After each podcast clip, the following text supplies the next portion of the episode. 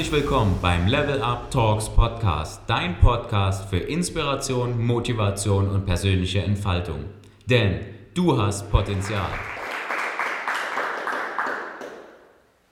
Ja, herzlich willkommen bei Level Up Talks, unserer Podcast- und Videorunde, wo wir immer interessante Gäste interviewen und äh, uns dort quasi die Lebenswege und die Erfahrungen von tollen Gästen abholen und hoffen, dass wir dort was weitergeben können an euch.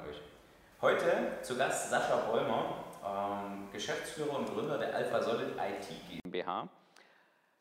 Das ist natürlich wieder interessant. Wir haben wieder einen Unternehmer am Start. Aber was ich eigentlich am interessantesten finde an Saschas Geschichte, weil ich ehrlich sagen muss, ich kenne Sascha schon ein bisschen länger, ähm, ist der Lebensweg, wie er dorthin gekommen ist, dass er heute Geschäftsführer von seinem eigenen Unternehmen ist. Aber auch das Thema an sich. IT, ja, okay, klingt jetzt so ein bisschen langweilig. Aber wenn man dann mal reinhört, was mit IT-Security mittlerweile alles zusammenhängt, haben wir uns gesagt, das ist ein super interessantes Thema, um mal die Hintergründe dahinter auch zu erkennen, zu verstehen und was das für einen Einfluss hat in unser Leben. Und Sascha sitzt immer bei uns mit dem erhobenen Zeigefinger und sagt, tu dies nicht, tu das nicht, klick dorthin nicht, mach noch eine Firewall. Und man denkt immer, ja, ja, wie, wie damals im Unterricht äh, in, der, in der achten Klasse Informatik, wo es darum ging, eine Firewall zu installieren. Und dann erzählt Sascha mal ein bisschen aus dem Nähkästchen, was quasi alles passieren kann und was alles regelmäßig passiert in der Welt der Cybersecurity, Cyberkriminalität. Und dann ähm, denke ich, würde heute auch noch ein paar Geschichten erzählen. Du bist Security-Experte, IT-Experte, ähm, tätowiert. genau, wenn man Sascha so sieht, ähm, Security könntest du auch so tragen, ohne dass es mit IT zu tun hat und trotzdem hat sich irgendwo daraus eine Passion gefunden. Das freut mich ganz sehr. Und ich freue mich sehr, dass du die Zeit genommen hast, heute hierher zu kommen. Du hast ja doch etwas weitere Anreise, 600 Kilometer oder so? 620, ja. ja 620 Kilometer und dafür sitzen wir heute im Interview und das freut mich sehr, dass du heute da bist. Sascha, wir haben einen kleinen Standard-Opener, den kennst du ja wahrscheinlich schon. Sascha ist auch begeisterter Hörer unserer anderen Podcasts und Videos. Ähm, du bist zwar jetzt lange nicht umgezogen, du bist ja quasi heimisch in deiner Nachbarschaft, aber stell dir vor, du kommst in eine neue Nachbarschaft und jetzt ist bei bestem Wetter wie heute Grillparty. Und dann mustern dich die Leute mit deiner imposanten Erscheinung und warten dich, und was machst du denn so? Wer bist denn du? Erstmal danke, dass ich hier sein darf. Ähm, genau, bei einer Grillparty würde ich halt einfach sagen, ich sorge dafür, dass Hacker, wie man sie aus Filmen kennt, nicht dafür äh, sorgen, dass euer Arbeitgeber oder euer eigenes Unternehmen, wenn es ein eigenes Unternehmen ist, lahmlegen. Weil heutzutage wird das meiste Geld und die größte Kriminalität, was so in solchen Wirtschaftsgeschichten passiert, übers Internet oder über Computer gemacht. Also das, was viele im Privatleben vielleicht schon mitbekommen haben, sind solche Dinge wie Emotet ähm, oder Ransomware. Das sind so Emotet. Das sind, ähm, ist ein Verschlüsselungstrojaner. Ähm, wird durch die Presse ganz oft als gefährlichste Schadsoftware der Welt betitelt. Ähm, ja, das ist im Prinzip ein Stück Software, was ich mir einfange über eine E-Mail. Also es reicht wirklich eine simple E-Mail und am Ende des Tages ist das ganze Unternehmen verschlüsselt das Unternehmen hat keinen Zugriff mehr auf die Daten und ja, hat im Prinzip eine Lösegeldaufforderung auf seinem Rechner und muss mit verschlüsselter Währung im Internet, damit halt nicht äh, nachvollzogen werden kann, an wen das Geld geflossen ist, die Daten freikaufen. Deswegen halt auch Ransomware. Ransom ist Englisch für Lösegeld. Okay, groß. Ich denke, wir gehen da mal lieber noch ein bisschen tiefer rein und vor allen Dingen auch um die praktischen Hintergründe zu verstehen, was das Ganze dann bedeutet und wie sich das dann wirklich anfühlt. Weil gerade wenn man vielleicht nicht selber ein Unternehmen hat oder nicht im IT-Bereich irgendwo zu tun hat, ist das manchmal ein bisschen abstrakt, überhaupt zu begreifen, was das für ein Ausmaß hat. Und das, denke ich, können wir heute auch noch ein bisschen ähm, mit einem Input bringen. Aber im ersten Part, äh, ihr kennt das ja schon, ähm, geht es nicht um das Unternehmerische, auch gar nicht so um den Inhalt, sondern mehr um die Person. Wir haben das Thema ja dadurch, dass wir heute sagen, heute sitzt du hier, bist gut gebaut, breit gebaut, äh, bist fit, bist agil, hast Lebensfreude, hast du mir gesagt. Ähm, glückliche Familie, alles drum und dran, Job, der dich erfüllt. Aber das war nicht immer so. Also gerade bei dir, das sage ich ja immer so ein bisschen, um das so ein bisschen, aber genau darum geht es ja zu sehen, was hast du für einen Weg beschritten, um hierher zu kommen. Fangen wir mal an, so, was ist so Elternhaus gewesen? Was hast du für eine Erziehung genossen? Was machen vielleicht deine Eltern? War da schon klar, dass du mal Unternehmer wirst und dass das nach vorne geht? Ähm, also ich habe ein sehr gutes Verhältnis zu meinen Eltern. Also das familiäre Umfeld ähm, war immer sehr gut. Ich war das älteste Kind, also ich bin der Erstgeborene sozusagen äh, meiner Eltern. Von daher musste ich mir, ja, ich sag mal, viele Sachen erkämpfen. Die halt meine kleineren Geschwister natürlich dann äh, so mitnehmen konnten. Ähm, ja, ich habe, also wie gesagt, Elternhaus war sehr liebevoll. Das ist jetzt, ich, da gibt es jetzt nichts äh, Interessantes zu berichten. Ich habe zum Glück äh, ein sehr gutes Verhältnis zu meinen Eltern, ähm, ein freundschaftliches Verhältnis auch zu meinem Vater. Ähm, dass ich Unternehmer werde, war gar nicht abzusehen. Also mein Vater war oder ist immer noch Programmierer im Sondermaschinenbau. Also das, die Prägung Computer und IT habe ich von meinem Vater übernommen. Das hat mich schon sehr geprägt. Ähm, meine Mutter war zu dem Zeitpunkt Hausfrau und Mutter, ist jetzt mittlerweile auch wieder berufstätig, aber dass das in die Selbstständigkeit geht oder dass die, meine Eltern jetzt in irgendeiner Art und Weise selbstständig sind, war gar nicht abzusehen. Es war halt immer so, wie gesagt, ich war, ja, ich will jetzt nicht sagen Muttersöhnchen, trifft es vielleicht nicht, aber es war halt, ähm, weil du ja danach gefragt hast, früher hatte ich so gut wie kein Selbstvertrauen. Also es war halt immer so, ich habe nach außen immer so getan, als wenn ich Selbstvertrauen hätte. Also auch so das Äußere. Früher ähm, mag man sich jetzt vielleicht nicht vorstellen, war ich auch extrem dünn. Also es war halt so, ich war als Jugendlicher schon bei der Körpergröße, jetzt wiege ich 94 Kilo, da wog ich knapp unter 70 Kilo. Ähm, wenn man sich das vorstellt, das ist halt, äh, ich hatte das ein oder andere ähm, Ereignis, wo ich gefragt wurde, ob ich Krebs habe oder irgendwelche, irgendeine andere Krankheit, weil ich einfach so extrem guten Stoffwechsel hatte und dann, na gut, Rauchen, Alkohol etc. hat natürlich auch geholfen, dünn zu bleiben.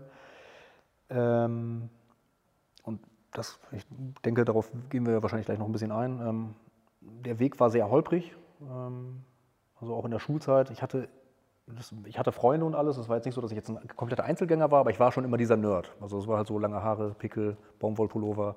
Also nach der Schule nach Hause und dann zocken? Genau. Also bis zum Alter von 16, 17. Dann fing so meine, ich nenne es jetzt mal Rockerzeit an. Also ich habe viel Rockmusik gehört, Rockkonzerte, Alkohol, Zigaretten, alles was dazugehört. Ähm, war auch eine geile Zeit. Also ist jetzt auch nicht so, dass ich sage, ich bereue das. Deswegen fehlt mir das heute wahrscheinlich auch gar nicht. Ähm, deswegen kann ich mich jetzt komplett darauf äh, konzentrieren, Familienpapa zu sein, ähm, Ehemann und Unternehmer. Und ja, das war so die Zeit. Ich habe dann irgendwann angefangen mit dem Sport, weil ich so gemerkt habe, mir ging das einfach auf den Keks. Ich wollte nicht von anderen rumgeschubst werden und ich war halt immer so dieser, ich nenne mal Opfertyp. Dünn, kein Selbstvertrauen, auch wenn ich nach außen so Von welcher Zeit reden wir da? Das ist jetzt schon so die jugendliche, ab 16 bis 25 Zeit, sage ich mal. Ja, und in der Schulzeit, ich war halt immer so, eher der ruhige Typ, zumindest habe ich das so wahrgenommen. Wie meine Mitschüler das jetzt so wahr, äh, wahrgenommen haben, kann ich natürlich schwer beurteilen, aber ich bin immer ungern zur Schule gegangen. Also ich hatte immer ein Problem mit Autorität. Das war, ich habe es gehasst, wenn mir jemand gesagt hat, was ich zu tun habe und was nicht. Ähm, das war damals schon so, dass ich mich halt gefragt habe, warum muss ich hier bestimmte Dinge lernen, die muss ich nicht wissen. Ich muss nicht wissen, warum Hannibal mit Elefanten über die Alpen wandern wollte. Wenn ich das wissen will, gucke ich das im Internet nach. So. Damals gab es noch gar kein Internet. Du wirst nicht immer einen Taschenrechner dabei haben. Ich weiß, du denkst, dass ich auch schon zu den Zeiten der Dinosaurier gelebt habe. so schlimm ist es dann doch noch nicht. Es gab schon das Internet, das nannte sich aber BTX. Wie nannte sich das? BTX, Bildschirmtext. Okay. Das waren die Vorgänger, äh, Vorgänger, Vorgängerversionen. Teletext. Teletext ist was anderes. Teletext ist ja auf dem Fernseher. Okay. Und Bildschirmtext ist dann halt mehr so Computer.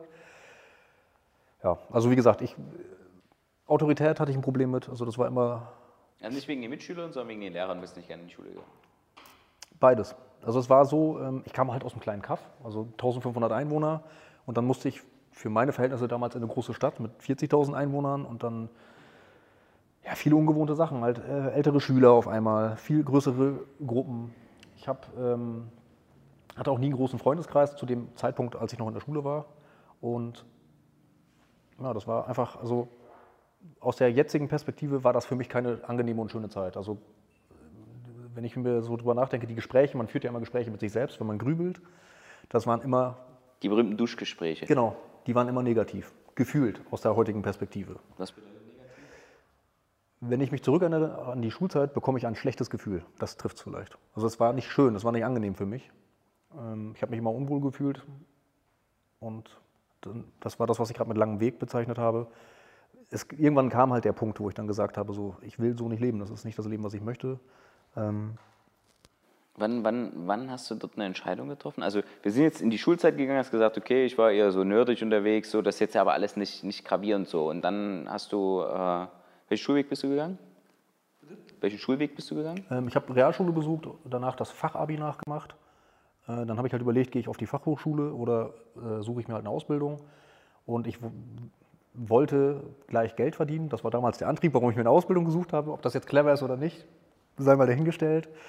Ähm, ich bin dann in die Ausbildung gegangen zum Systemelektroniker. Es gab den Informatikerberuf so als Ausbildungsberuf damals noch nicht. Dann habe ich gemerkt, das sind ja alles Kabelaffen.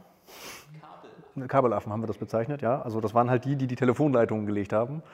Und habe mich dann relativ schnell für den Weg äh, Richtung IT und Computer entschieden. Also es ist halt so, ich habe dann nach der Ausbildung bei der Deutschen Telekom damals als Administrator gearbeitet, bin dann von dort irgendwann in ein Systemhaus gewechselt. Ein Systemhaus, das sind im Prinzip die Unternehmen, die anderen Unternehmen, die eigene IT-Abteilungen haben, dabei unterstützen, Projekte umzusetzen.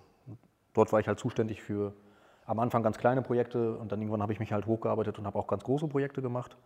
Und als das Unternehmen von einem Konzern. Welche, wie, wie, welche Alterskategorie reden wir da jetzt?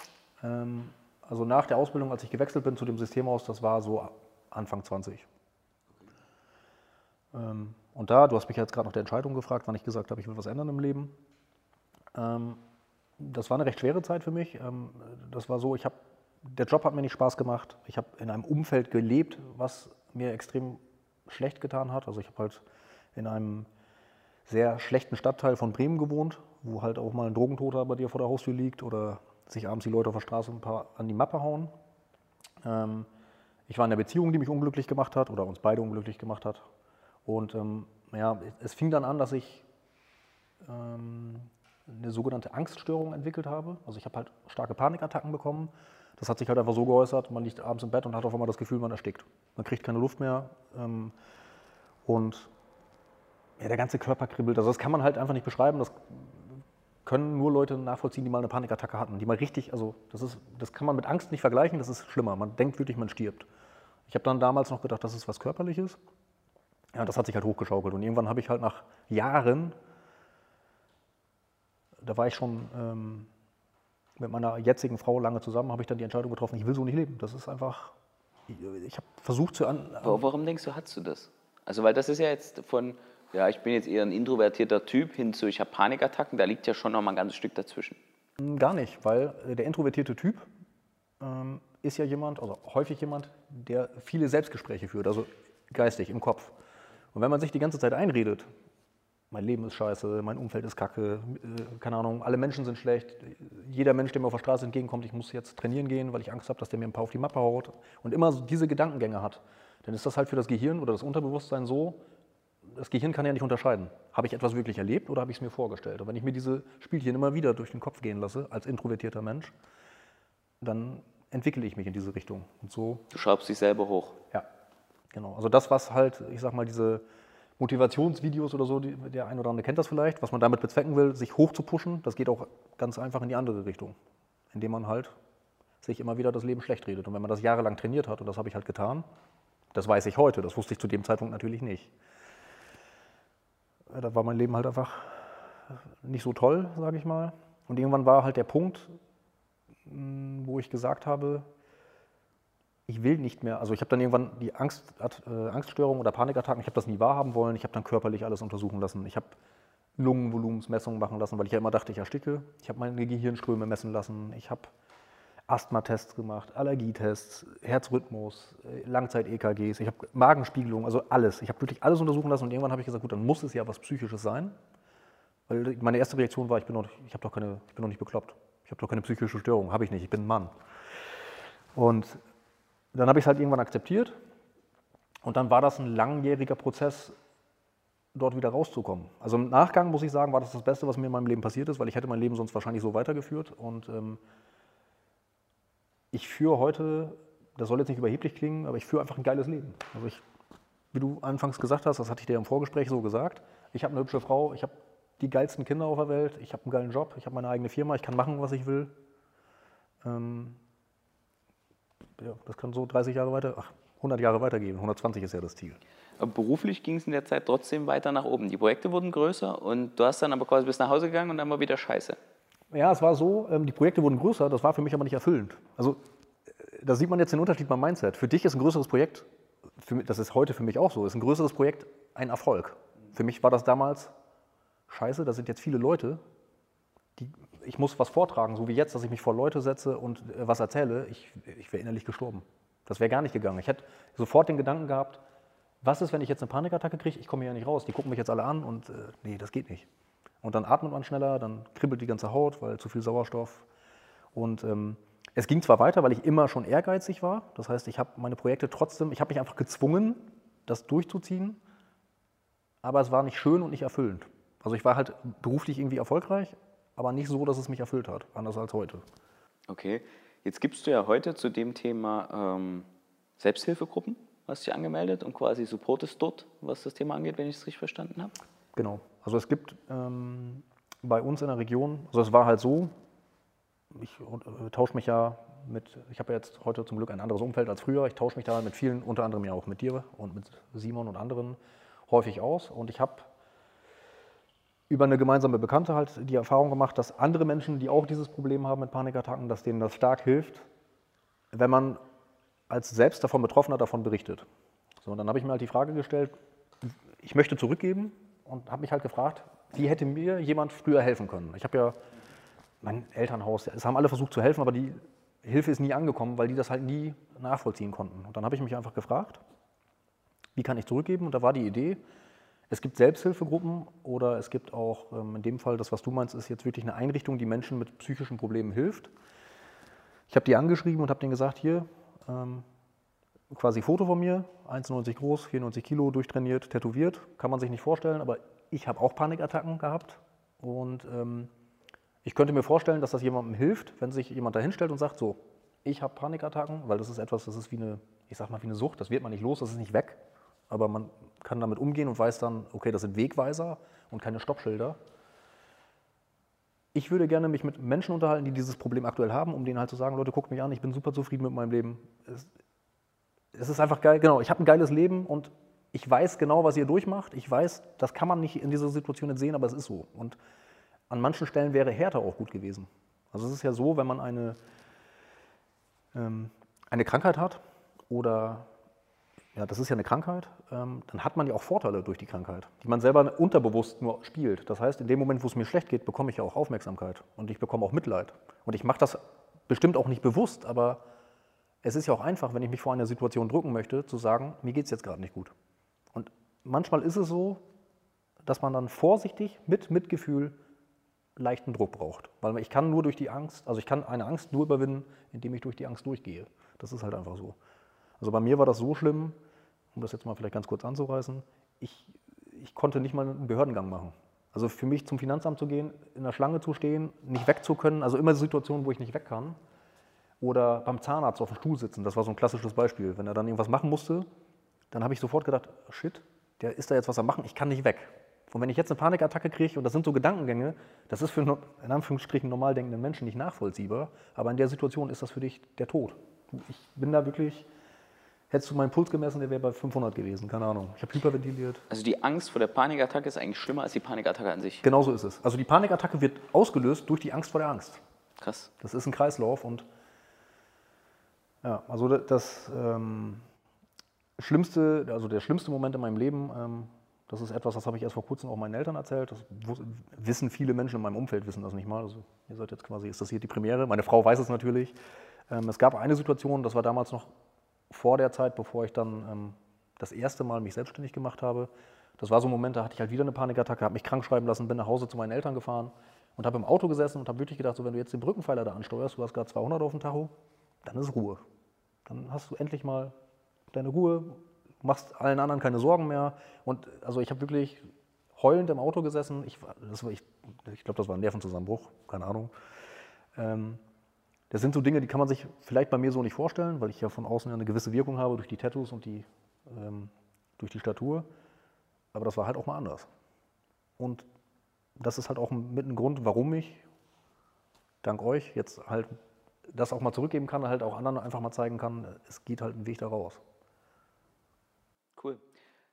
Ähm, wenn jetzt Leute dabei sind, die vielleicht sagen, okay, krass, das äh, holt mich irgendwo ab oder ich bin an einem ähnlichen Punkt, dann können die wahrscheinlich dann auf dich zukommen, hast du mir zumindest im Vorhinein gesagt. Wir packen deine Kontaktdaten in die Show Notes, wie das schön, also quasi hier unten, für die im Podcast, also auch unten drunter wahrscheinlich. Ähm, okay, Vielleicht hast du noch, noch um das Thema jetzt nicht, nicht durch das ganze Interview zu schleppen, weil du hast noch viele andere Sachen zu erzählen. Ähm, das könnte auch der Titel werden, quasi von, von der Panikattacke zu jemandem, der bezahlt wird, sich ein Unternehmen zu hacken. Aber das für später mal. Ähm, hast du vielleicht noch einen Tipp für jemanden, der gerade dort bei dem Thema so am Anfang steht? Wo, wo, wie, wie fange ich am besten an? Wie begegne ich dem Thema aktiv am besten? Du meinst jetzt das Thema Angststörung, Panikattacken? Also ganz wichtig ist, das betrifft mehr Leute, als man denkt. Ähm, also es ist ganz oft so, man mag über die, also ich kann ja jetzt von meiner Situation als Mann reden, weil als Mann hat man ja oft das Gefühl, ich bin jetzt hier der geile Macker, ich bin hier der starke Typ, ich habe keine Schwächen, weil ich bin der Mann. Ähm, in den drei, vier Momenten in meinem Anführungsstrichen früheren Leben, wo ich mich geöffnet habe und das mitgeteilt habe, weil ich einfach gemerkt habe, so, mir geht es jetzt nicht gut, ich muss das jetzt teilen, damit die Leute wissen, ich habe nicht einen an der Klatsche, sondern mir geht es gar nicht gut. Von vier Leuten, die neben dir sitzen, ist mindestens einer dabei, der dann sagt, kenne ich. Er redet aber auch nicht drüber und deswegen ist das, ist das, ich meine, mittlerweile hat sich ein bisschen was getan, das ist ja bei mir schon, seit das angefangen hat, 15 Jahre her. Ähm, also mein Tipp ist, wenn ihr Menschen in eurem Umfeld habt, denen ihr vertraut, teilt das mit denen und wenn die das nicht verstehen, sind es vielleicht einfach nicht die richtigen Menschen in eurem Umfeld, weil euer Umfeld prägt euren Charakter. Und was ich mich immer fragen würde, was ist die Ursache? Weil Panikattacken kommen nicht einfach so. Wenn ich jetzt nicht gerade ein, traumatisches Ereignis hinter mir habe in meiner Kindheit, ähm, dann hat das einen Grund. Bei mir war es einfach der Grund, ich habe ein Leben gelebt, von dem ich selber mir eingeredet habe, dass es mir gefällt, was mir aber gar nicht gefällt. Mir gefällt nicht jeden Tag saufen. Also früher habe ich jeden Tag gesoffen. Ähm, jeden Tag rauchen, jeden Tag, keine Ahnung, einen auf cool machen. Ich bin eigentlich ein friedliebender Typ.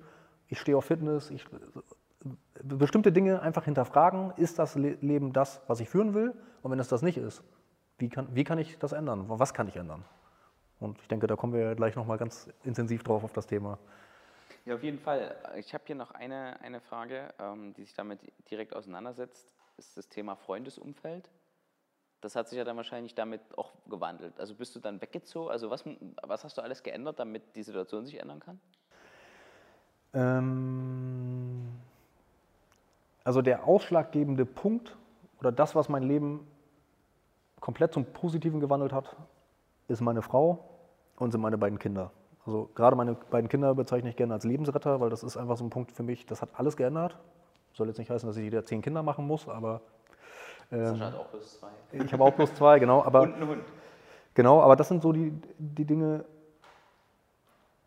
Schaff etwas in deinem Leben, was dir wichtig ist. Also es ist halt so, abgesehen jetzt von dem ganzen Business und dem ganzen Erfolg und sowas, alles geil ist und auch alles wichtig und Spaß macht und Erfüllung bringt. Aber was bringt all das, wenn du niemanden hast, mit dem du das teilen kannst? So, das heißt, finde den richtigen Partner, ob mit Kinder oder ohne oder mit Hund oder ohne, aber finde jemanden, mit dem du Erfolge teilen kannst, weil nur dann macht es auch Spaß. Und wenn man dann immer jemanden hat, auf den man sich verlassen kann, das ist halt dann für mich zumindest die Erfüllung. Und ich, wie gesagt, Familie steht bei mir an erster Stelle. Und alles andere, was danach, mein Erfolg kam ja nur, der erfolgte, also Erfolg ne, kommt ja vom Erfolgen, weil ich halt den familiären Background habe, um das Ganze machen zu können. Und auch mal in einer Drucksituation zu Hause, dass meine Frau halt einfach merkt, okay, der ist heute mal nicht so gut drauf, die Kinder gehen nach draußen spielen und ich lasse den einfach mal zehn Minuten in Ruhe, damit er mal wieder klarkommt. Das ist halt einfach, gehört halt mit zum Leben dazu. Ich habe auch nicht nur geile Tage, so wie wahrscheinlich jeder hier im Raum. Alles klar. Ähm, zeitliche Einordnung, warst du dann noch in dem System als angestellt, als dort der Wechsel kam? Ähm, also es war so, ich war, ähm, als der Wechsel kam, nee, da war ich es war so gerade der Switch vom Systemhaus, wo ich angestellt war, zu meiner ersten Selbstständigkeit, nenne ich das jetzt mal. Ähm, wir wurden von einem Konzern gekauft und ich habe dann mit sechs anderen ähm, Mittätern zusammen ein eigenes Unternehmen gegründet. Also ich war Mitgesellschafter und Mitbegründer von einem Systemhaus. Und ähm, da hat der Wechsel halt stattgefunden. Also da war es halt so, ich habe dann das Systemhaus gegründet, die beiden Kinder wurden geboren und ähm, einmal alles neu. Ja, da, also da war, da war das Thema mit den Panikattacken, wurde weniger. Ähm, da hatte ich dann eine andere Baustelle, wie das halt so oft ist im Leben. Ich habe dann irgendwann, äh, bin ich auf ein Persönlichkeitsevent gefahren, also für Persönlichkeitsentwicklung. Und Warum? Weil ich irgendwie in das Thema reingerutscht bin. Also ich habe mich mit dem Thema Panikattacken befasst, Panikattacken hat viel mit Unterbewusstsein, Steuern der Gedanken zu tun und über diesen Weg kommt man zwangsläufig in die Persönlichkeitsentwicklung. Klar. Und ähm, es gab halt jemanden, äh, darf ich das hier spoilern? Äh, ben Watara hat einen eigenen Podcast und bei dem war es so, der hat halt ähm, ein Event angeboten in, äh, im Ruhrpott für 100 Euro. Da bin ich hingefahren und ich weiß noch wie heute, der hat mich halt gefragt, warum bist du hier? Und dann habe ich gesagt, ich habe eine hübsche Frau, ich habe zwei gesunde Kinder, ich habe ein geiles Gehalt und ich bin jeden Tag scheiße drauf und das geht mir auf den Sack. Das war original mein Wortlaut und ich möchte das ändern. Und dann fing das Ganze an. Dann deine Gedanken prägen, also man sagt ja ganz gerne, ähm, pass auf, was du denkst, weil so ist die Welt und genau so ist es. Wenn ich immer negativ denke, dann ist die Welt halt negativ, weil ich dann meinen Filter auf negative Dinge setze. Ähm, das kann man ganz gut vergleichen, wenn die eigene Frau schwanger ist, dann fällt einem auf einmal auf, wie viele schwangere Frauen in der Innenstadt rumrennen. Das nimmt man sonst gar nicht wahr. Oder wenn ich einen roten Mercedes mir ausgesucht habe, sehe ich auf einmal, wie viele rote Mercedes durch die Gegend düsen. Und dieser Switch, der war essentiell. Und dann ja, habe ich halt das Systemhaus mit den anderen äh, Mitgründern äh, zusammen gegründet. Wie viele Gründer wart ihr da? Wir waren insgesamt sieben. Okay. Ähm, Fair, also gleich aufgeteilt? eine Person, ich muss gerade überlegen, eine Person, die etwas weniger hat, oder zwei Personen, und zwei hatten etwas mehr. Also im Schnitt waren alle gleichberechtigt. Ähm, aber es gab zwei äh, Geschäftsführer, weil wir halt damals gesagt haben, es kann halt nicht nur Häuptlinge geben, es muss auch Indianer geben, die was tun. Bist du Indianer oder Häuptling geworden? Ich bin Indianer geworden. Das hat auch eine Zeit lang gut funktioniert. ähm, ich bin für die Zeit auch sehr dankbar. Also ich habe in den acht Jahren, ähm, wo ich Teil dieses Unternehmens sein durfte, eine Menge gelernt und habe hoffentlich auch eine Menge geben können. Und ähm, irgendwann war halt der Punkt, wo ich gesagt habe, die Entwicklung, wie ich sie sehe fürs Unternehmen, ist einfach anders als die der anderen Mitgesellschafter und ähm, dann haben wir uns halt irgendwann getrennt. Also wir sind im Guten auseinander. Ich habe dann ähm, gesagt, ich möchte mehr den Fokus auf das Thema Security setzen und habe dann, Wart ihr dann immer noch äh, die sieben Leute oder seid ihr gewachsen? nee, wir waren sechs, also das Systemhaus hatte am Ende, glaube ich, knapp 30 Mitarbeiter waren es zu dem Zeitpunkt. Ein Gesellschafter hatte uns zwischendurch schon verlassen, ähm, weil es einfach, ja, manchmal ist es halt so, du bringst ja ganz gerne das Beispiel, oder Matthias, ähm, das Leben ist wie eine Busra Busfahrt. Manchmal steigen Menschen ein, manchmal steigen Menschen wieder aus und manchmal steigen sie auch später wieder zu. Es ist halt zwischendurch ein Gesellschafter ähm, ausgestiegen und ich bin dann halt auch zum Ende 2018 ausgestiegen und habe dann mit zwei coolen anderen Gesellschaftern zusammen neu gründen dürfen. Und ja, seitdem ist eigentlich alles rund. Ich weiß nicht, ich kann es nicht anders sagen. Kommen wir noch dazu. Ähm, Nochmal kurz die Rückfrage. Ihr wart quasi dann sechs Leute, am Anfang sieben Leute. Würdest du nochmal mit so, so großer Verteilung gründen? Ist das okay? Ähm, das ist eine, da gibt es keine Ja- oder Nein-Antwort drauf. Also das Erste, was ich vielleicht so mitgeben kann, ähm, alle haben gesagt, das wird nichts. Klar, sagen sie ja immer. So, das Unternehmen gibt es immer noch, die anderen Gesellschaften, soweit ich das weiß, ich habe jetzt leider äh, den Kontakt, ist, der ist äh, ziemlich abgebrochen, aber das Unternehmen gibt es immer noch, die sind auch sehr erfolgreich. Welchen Umsatz habt ihr gemacht, als du gegangen bist? Ich glaube, das letzte Jahr waren, ich möchte jetzt nicht 10 Millionen, Okay. Glaube ich. Ich möchte jetzt nichts Falsches sagen, aber ich meine ja. Ähm, also wir waren seit dem ersten Jahr erfolgreich, haben seit dem ersten Jahr Gewinne erzielt, gute Umsätze gefahren, gute Projekte bei Kunden umgesetzt und ähm, von daher kann ich nicht sagen, ich würde es nicht wieder machen, weil ich wäre ja nicht da, wo ich jetzt bin, ohne, die, ohne den Weg, den ich gegangen bin.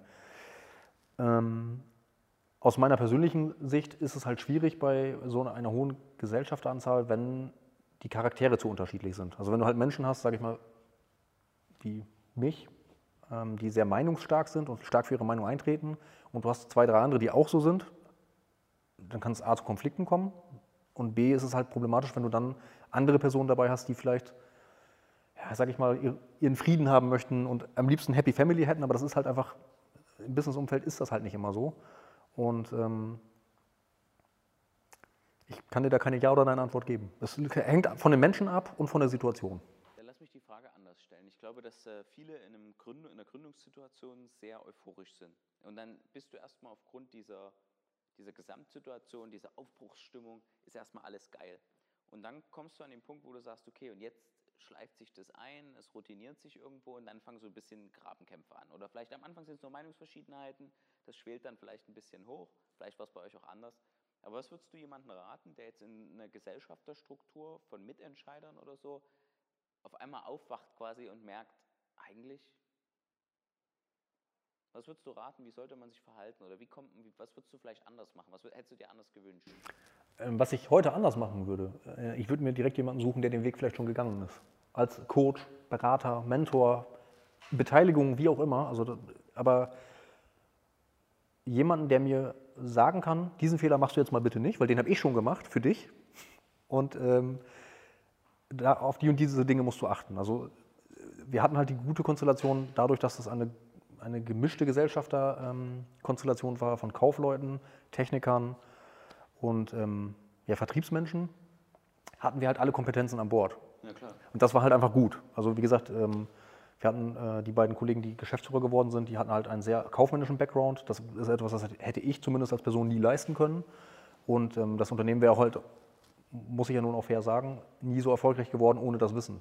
Andersrum hätten, hätten die Kollegen natürlich ohne unser Know-how keine Dienstleistung erbringen können. Und deswegen hat sich das halt einfach gut ergänzt. Was ich aber immer machen würde, wenn ich komplett das erste Mal gründe, sucht euch einen Coach, Mentor, Beteiligung, wie auch immer. Ähm, damit ihr nicht ganz bei Null startet, weil ihr nehmt dann einfach die Abkürzung.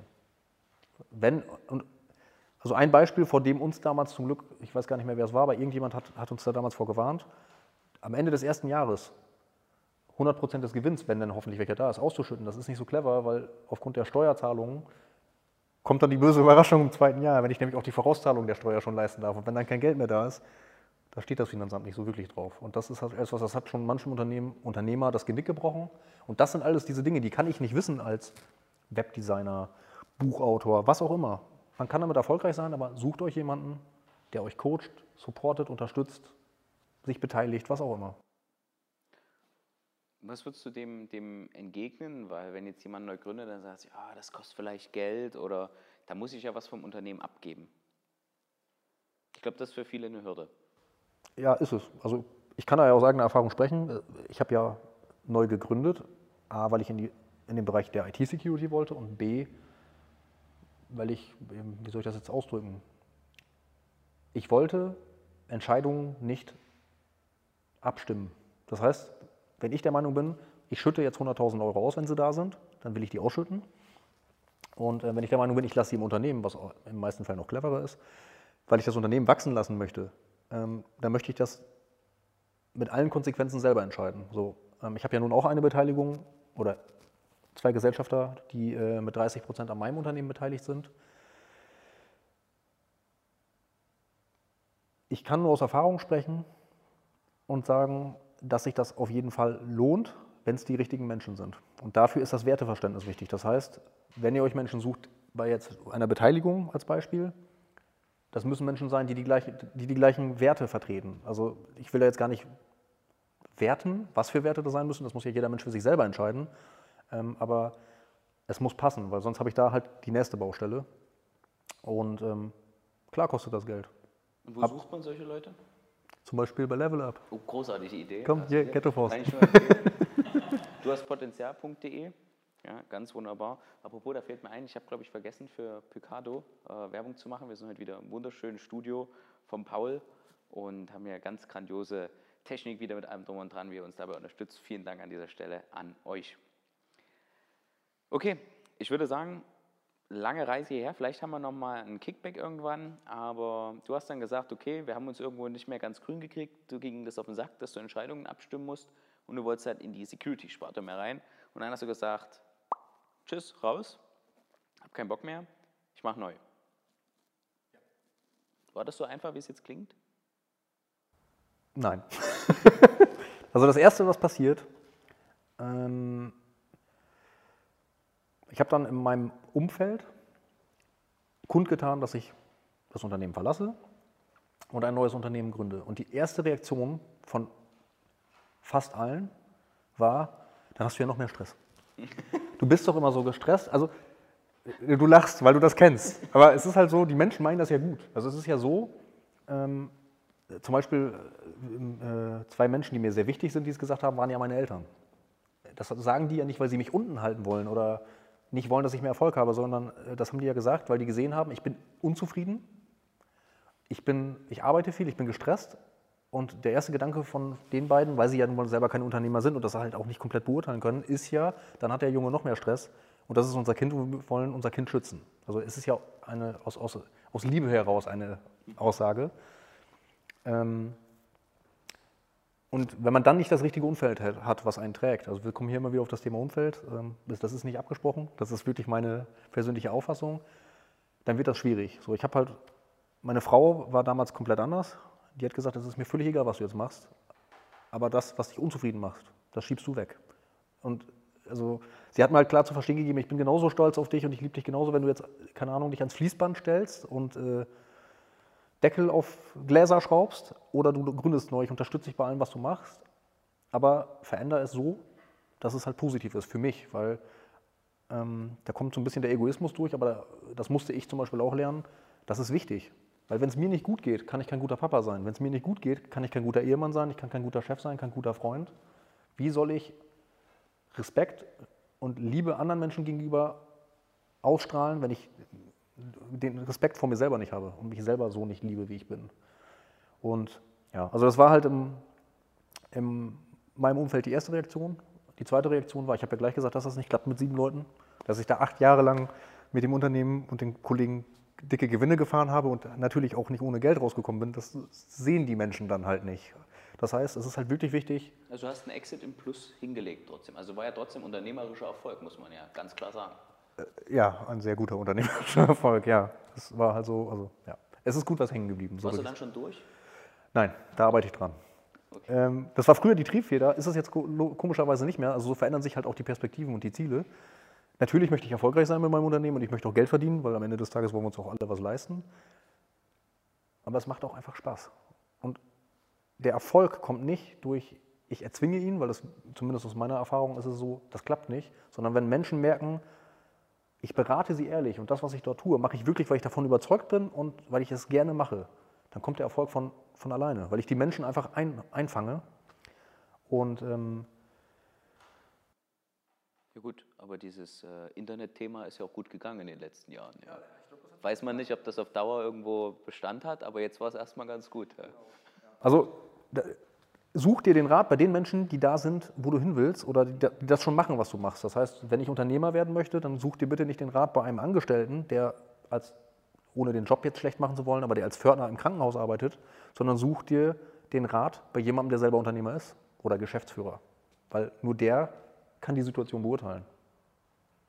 Genauso ist es halt mit Erfolg oder mit, mit Wohlstand. Wenn ich, wenn ich Millionär werden möchte oder finanziell erfolgreich, suche ich mir den Rat bei jemandem, der finanziell erfolgreich ist. Ich selbst lasse mich auch von jemandem beraten im Bereich Finanzen, der wesentlich jünger ist als ich. Da ist mir auch ein Zacken aus der Krone gebrochen. Das ist halt etwas, manchmal muss man halt bestimmte Wege gehen. Was war deine größte Angst, als du es neu machst? Hattest du Angst oder wusstest du dann, also nachdem du so über den Hügel warst und gesagt, okay, ich höre jetzt einfach mal auf, Leute zu fragen, die keine Ahnung haben von dem, was ich machen will? Ähm, also bevor ich die Entscheidung wirklich getroffen habe, hatte ich keine Angst. Da habe ich gesagt, das muss erfolgreich, das ist doch eindeutig. Und dann ging mir die Muffe. Weil dann wurde es ja ernst. Ähm, also ich hatte ja, panische Angst nicht. Ähm, ich hatte Angst, dass es nicht erfolgreich wird. Weil es war das, was ich unbedingt machen will, wo ich wirklich gesagt habe, das, das ist einfach geil, ich will das jetzt machen. Ähm, ich war aber in dem Security-Bereich noch gar nicht also technisch so fit, dass ich hätte sagen können, ich fahre jetzt mal zu einem Kunden und mache einen Hacker, simulierten Hackerangriff, Pentest, da kommen wir ja wahrscheinlich gleich noch zu. Ähm, das heißt, mir fehlte die fachliche Qualifikation zum Teil. Ja, und auch Kunden. Es war ja so, ich musste auf einmal selber den Vertrieb machen, das heißt, ich musste selber Kunden generieren. All diese Themen, da ging mir tierisch der Stift, klar. Ich habe mir die ersten drei Monate auch nicht ein Euro ausgezahlt als Gehalt, weil ich gesagt habe, Vorsicht, erstmal gucken, wie läuft das alles an. Und ähm, da war es sehr gut, dass ich zum einen meine Frau halt im Hintergrund hatte, die mich unterstützt hat mit den Kids ähm, und halt die Beteiligung. Also die Personen, die beteiligt sind, ähm, haben mich halt aufgebaut und haben gesagt, komm, mach dir keinen Kopf, das wird schon alles. Und das Thema Persönlichkeitsentwicklung hat da natürlich auch wieder geholfen. Ich habe mir halt einfach, ich habe äh, den Switch gemacht, ich habe nicht die Angst gesehen, sondern das, was klappen kann. Das heißt, ich habe mich wirklich hingesetzt und habe gesagt, dreh das Ding mal um, statt dass du jetzt Angst hast. Was kann denn bestenfalls passieren? Und bestenfalls ist halt das, was jetzt passiert ist, das Unternehmen läuft gut, ich habe das erste Personal, ich habe total tolle Mitarbeiter und ich kann das machen, was ich liebe und die Menschen geben mir Geld dafür. Ja gut, du bist jetzt im zweiten Unternehmensjahr. Du hast das erste Unternehmensjahr dann, das äh, darf ich sagen, mit 600.000 Euro Umsatz quasi fast als One-Man-Show abgeschlossen im Dienstleistungsbereich. Das äh, ist, denke ich, in Ordnung. Da kann man drauf aufbauen. Und dieses Jahr jagst du die Million, was das Ganze angeht. Und das ist fürs zweite Jahr, denke ich, super. Also da kann man, glaube ich, nicht meckern. Aber jetzt müssen wir mal in den Inhalt reingehen, weil du machst wirklich coolen Scheiß, aber das klingt immer so, wie als wäre es todeslangweilig. Am meisten gekriegt hat Sascha, als er mir erklärt hat, dass man über IT Leute in Gefrierschränken einsperren kann, weil das heutzutage mit Chips geht und dann das tödlich enden kann. Dass das quasi die Probleme sind, die unsere Zukunft durch diese Digitalisierung, durch die Vernetzung, die wir haben, auf die wir zusteuern und dieses Thema immer gravierender wird. Genau, also im Prinzip, ähm, um das vielleicht mal klarzustellen für die IT-Security-Experten, die zuhören, ich bin kein Hacker. Ähm, man bezeichnet Menschen wie mich, die sogenannte Penetrationstests machen oder ich nenne das immer simulierten Hackerangriff. Das heißt, ich schaue für einen Kunden, was gibt es für Sicherheitslücken. Und ähm, ein klassischer Hacker ist ja jemand, der selber diese Sicherheitslücken findet und analysiert und wirklich selber programmiert. Und ähm, das bin ich halt nicht. Und um auf deine Frage zurückzukommen, es ist ja immer mehr vernetzt. Also heutzutage gibt es smarte Türschlösser, es gibt ähm, smarte Kühlschränke, IoT-Devices. IoT ist das Schlagwort für Internet of Things. Das heißt, alles, was vernetzt werden kann, wird auch vernetzt. Und das wird so kommen. Also wir sehen das ja heute schon. Äh, es gibt Mikrowellen, äh, Mikrowellen, die Push-Benachrichtigungen aufs Handy schicken, wenn das Essen warm ist. Es gibt Kühlschränke, die bestellen automatisch bei Amazon mein Essen. Ähm, all diese Themen sind übers Internet miteinander vernetzt. Und wenn sie im Internet hängen, sind sie in der Theorie auch angreifbar. Und ähm, es gibt da so ein paar coole Beispiele, genau. Also was hindert denn jemanden daran, wenn ich eine große Kühlkammer habe in der Küche äh, mit einem elektronischen Schloss und ich sehe halt, da geht jemand rein und ich lasse das Schloss einfach einschnappen und der Mensch ist dann dort eingesperrt. Oder, was halt auch schon vorkam, diese 3D-Drucker, die ja viele vielleicht kennen, wo ich mir halt äh, mit Kunststoff was drucken lassen kann. Was hindert mich denn daran, wenn ich Zugriff aus dem Internet auf diese Geräte habe, den einfach mal zu überhitzen, dass die Bude anfängt zu brennen? Oder ein, ein wirklich praktisches, praktisches, Beispiel, was ich vor zwei Wochen einem Kunden gezeigt habe. Ähm, es gibt eine Suchmaschine im Internet, da kann ich nach bestimmten Gerätschaften im Internet suchen. Und es gibt halt so Heimautomatisierung, das machen ganz viele mittlerweile, die so ein bisschen sich mit Computern auskennen. Bedeutet, ich lasse mit Sonnenaufgang meine Jalousien hochgehen automatisiert oder ähm, kann ich zum Beispiel auch, ich kann halt mein Garagentor über das Handy öffnen. Und wenn man nicht weiß, was man tut, kann es danke dir, kann es halt passieren, ähm, dass diese Geräte frei im Internet stehen. Und das habe ich gerade, wie gesagt, vor zwei Wochen Kunden gezeigt. Da habe ich irgendwo in Deutschland, das stand jetzt nicht dran, Zugriff auf die Heimautomatisierung gehabt und ich konnte die Türschlösser öffnen, ich konnte die Jalousien auf und zu machen, das Garagentor auf und zu. Das habe ich natürlich nicht gemacht, weil ich weiß ja nicht, ob in dem Moment gerade ein kleines Kind unter dem Garagentor steht. Ähm, und genau das ist die Gefahr. Es gibt halt für uns Deutsche, das ist halt auch wirklich ein deutsches Problem, also wir sehen uns ja gerne immer als sehr technologisches Land. Wir sind aber weit ins Hintertreffen geraten, wenn man das jetzt weltweit sieht. Und für uns kommt diese Digitalisierung, diesen Begriff gibt es übrigens auch nur in Deutschland. In den USA wissen die gar nicht, was Digitalisierung ist, weil die halt einfach schon alles digital haben. Die kennen diesen ganzen Begriff gar nicht. Das Internet ist für uns alle Neuland. Genau. ähm, das ist halt genau das Problem. So, und wir werden davon überrollt. Und jetzt musst du dir einfach vorstellen, es gibt halt einfach als Beispiel Elektriker, die haben 30 Jahre in ihrem Leben haben die Lampen angeklemmt, Steckdosen, haben diesen ganzen komplizierten Kabelkrams, den ich halt auch nicht verstehe, gemacht. Und dann kommt der Chef um die Ecke und sagt, du musst jetzt Smart Home machen. Du klemmst da jetzt einfach irgendwas an, damit, die, damit der ähm, Hauseigentümer seine Lampen steuern kann. Der kann gar nicht wissen, wie er das absichern muss, weil er das einfach gar nicht versteht, was er da tut. Und das ist genau die Gefahr und die haben wir in vielen Bereichen. Im Businessumfeld genauso wie im Privaten. Das Interessante ist ja aber dann, du sitzt ja eigentlich nicht, nicht nur am Rechner, wie man sich das dann vorstellt, mit Kapuze über, dunkel, Jalousie runter, sondern die, die Verknüpfung ja von, also die größte Schwachstelle an einem System ist ja der Mensch, was du mir so erzählt hast.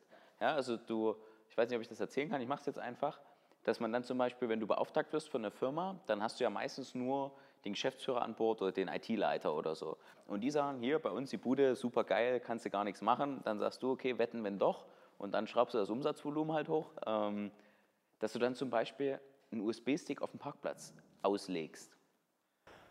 Ähm, also die Beispiele gibt es mit dem USB-Stick, ähm, wobei den legt man nicht auf den Parkplatz, weil äh, das Beispiel kennen einfach alle. Das ist viel effizienter, äh, in die Kaffeeküche zu gehen. Zwei, also was wir gemacht haben, die USB-Stick-Kampagne, ich bringe es jetzt mal als Beispiel. Wir haben äh, USB-Sticks präpariert, um zu gucken, äh, wer steckt diesen USB-Stick ein. Das war einfach so eine Kampagne, die wir für einen Kunden gemacht haben. Und da habe ich mich gefragt, wie kriege ich den Menschen dazu, dass er den USB-Stick reinsteckt. Und dann haben wir das ganz anders gemacht. Äh, wir haben uns einfach 20 USB-Sticks organisiert, die dann halt uns auf eine bestimmte Art und Weise gezeigt haben, ob sie in den Rechner gesteckt werden. Und dann habe ich mir von einem befreundeten Zimmermann einfach 40 Hausschlüssel geben lassen von alten äh, von Baustellen. Und dann habe ich Hausschlüssel an diesen USB-Stick gemacht und habe den einfach in der Kaffeeküche hingelegt. Weil, was passiert? Anders als man das erwartet, Menschen sind nicht alle schlecht, im Gegenteil. Jemand findet den, sieht, da sind Schlüssel dran. Oh, dem gehört, der Schlüssel gehört bestimmt einem Kollegen, der hat seinen Hausschlüssel hier verloren. Ich stecke den mal schnell in meinen Rechner und gucke, was da drauf ist. Vielleicht weiß ich dann, wem der gehört. Und das hat, war halt ein voller Erfolg. Was auch sehr gut klappt, ist halt. Ähm, Warte ganz kurz. Warum ist das so schlimm? Also warum ist das viel schlimmer als äh, andere Sachen?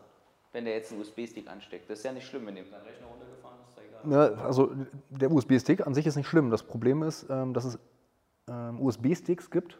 Das sind in Wirklichkeit keine USB-Sticks im klassischen Sinne, dass ich dort Dateien drauf kopieren kann, sondern das ist eine Tastatur. Und äh, dieser USB-Stick macht dann halt folgendes: Ich stecke den rein und der macht dann einfach 500 Tastaturanschläge innerhalb von einer halben Sekunde. Und das sieht der Endanwender nicht. Der steckt seinen Stick rein, guckt und dann ist das Fenster, was aufgepoppt ist, schon weg. Und in Wirklichkeit ist im Hintergrund eine Shell aufgegangen. Das bedeutet, ich habe eine, eine Shell, hat nichts mit der Tankstelle zu tun.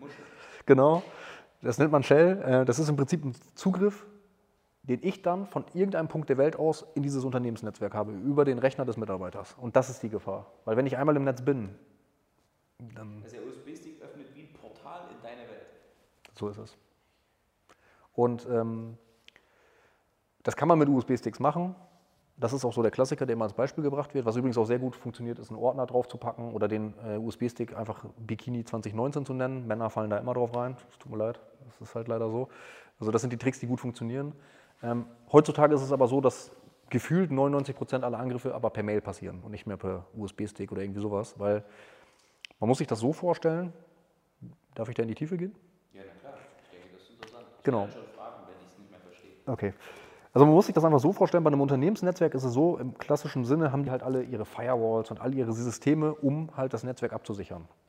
Wenn man sich das jetzt wie eine Burg vorstellt, das heißt, da ist eine Burgwand drumherum und ein Graben und was weiß ich, dann ist es doch viel zu aufwendig, wenn ich von außen, also aus dem Internet heraus, ständig diesen Burgwall angreife. Da kann ich doch besser von innen jemanden bitten, dass er mir einfach mal eben die, die Zugbrücke runterlässt, damit ich reinkomme. Und so, so, muss man sich das einfach mit einer Mail vorstellen.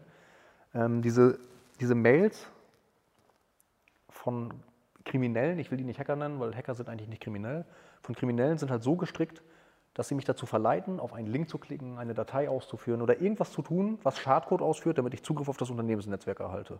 Und je nachdem, um was für ein Schadcode es sich dann handelt, ist es halt dann so, dass ich entweder Zugriff auf das Netzwerk habe, das Netzwerk ist verschlüsselt, was auch immer. Also es geht halt in vielen Fällen darum, entweder Daten abzuziehen, um dann halt den Kunden mit DSGVO zu erpressen, oder halt, vielleicht will ich wirklich Industriespionage betreiben.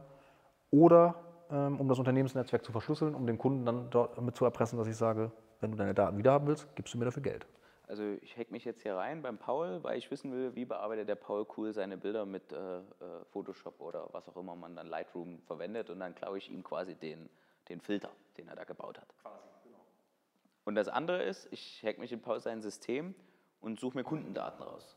Genau die er schützen muss, laut DSGVO. Weil sonst was?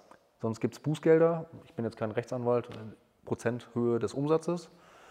Und ähm, das ist nur die eine Seite. Die viel schlimmere Seite der Medaille ist der hohe Imageverlust. Also es gibt ja bekannte Fälle, die auch durch die Presse gegangen sind. Ich will da jetzt keinen, keinen droppen, aber wo es halt auch schnell mal um Millionenbeträge geht, die an Lösegeld gezahlt werden.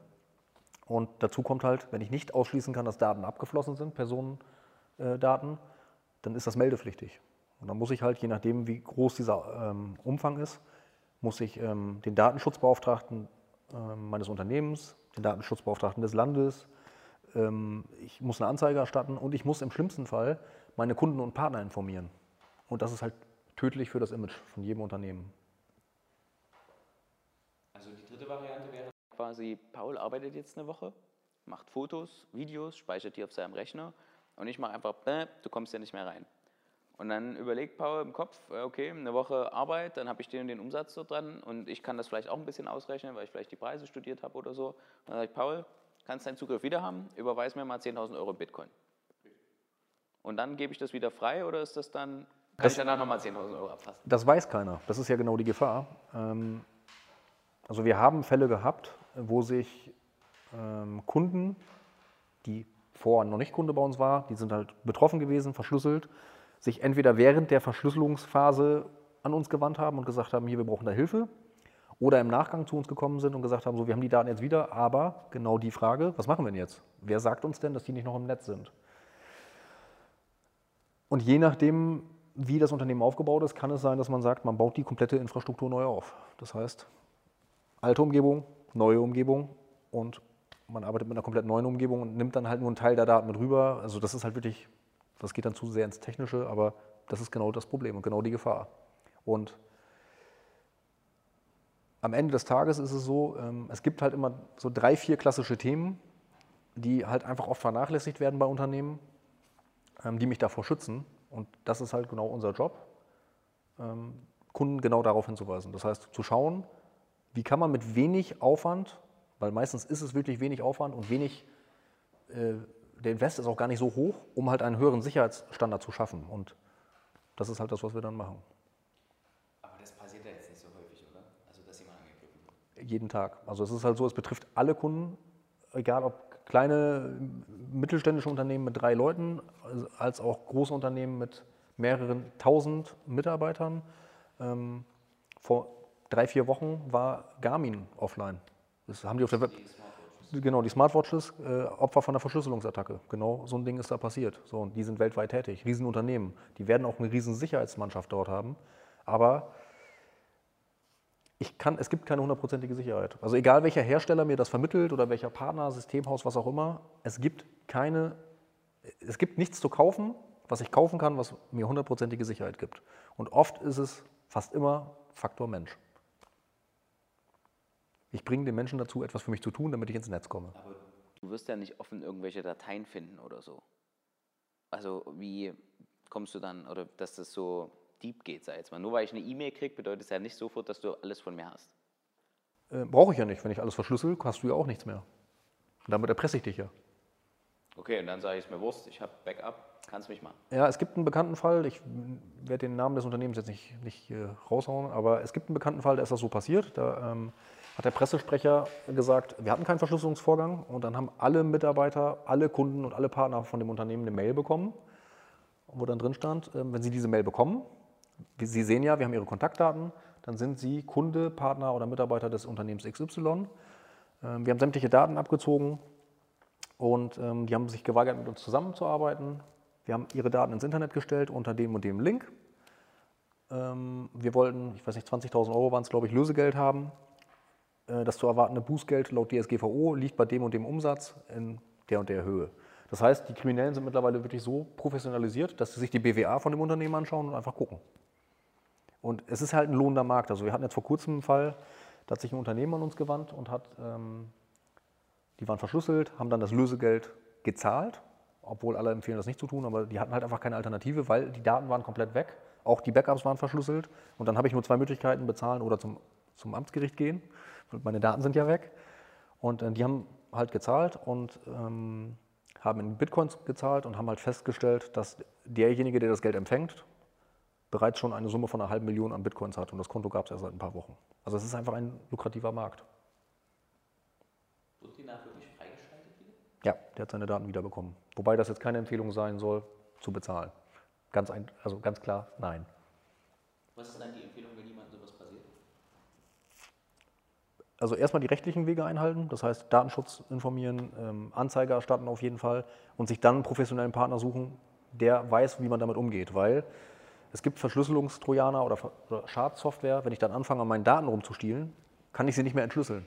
Weil die müssen an der gleichen Stelle liegen bleiben und genauso heißen, wie sie sind, weil sonst das Entschlüsselungstool nicht funktioniert. Und wenn ich da anfange, selber rumzufummeln oder zum Beispiel einfach den PC ausschalte oder irgendwas, dann mache ich den Schaden unter Umständen größer, als er vorher war. Immer einen Experten suchen. Im Idealfall jemanden, der mit Alpha Solid anfängt.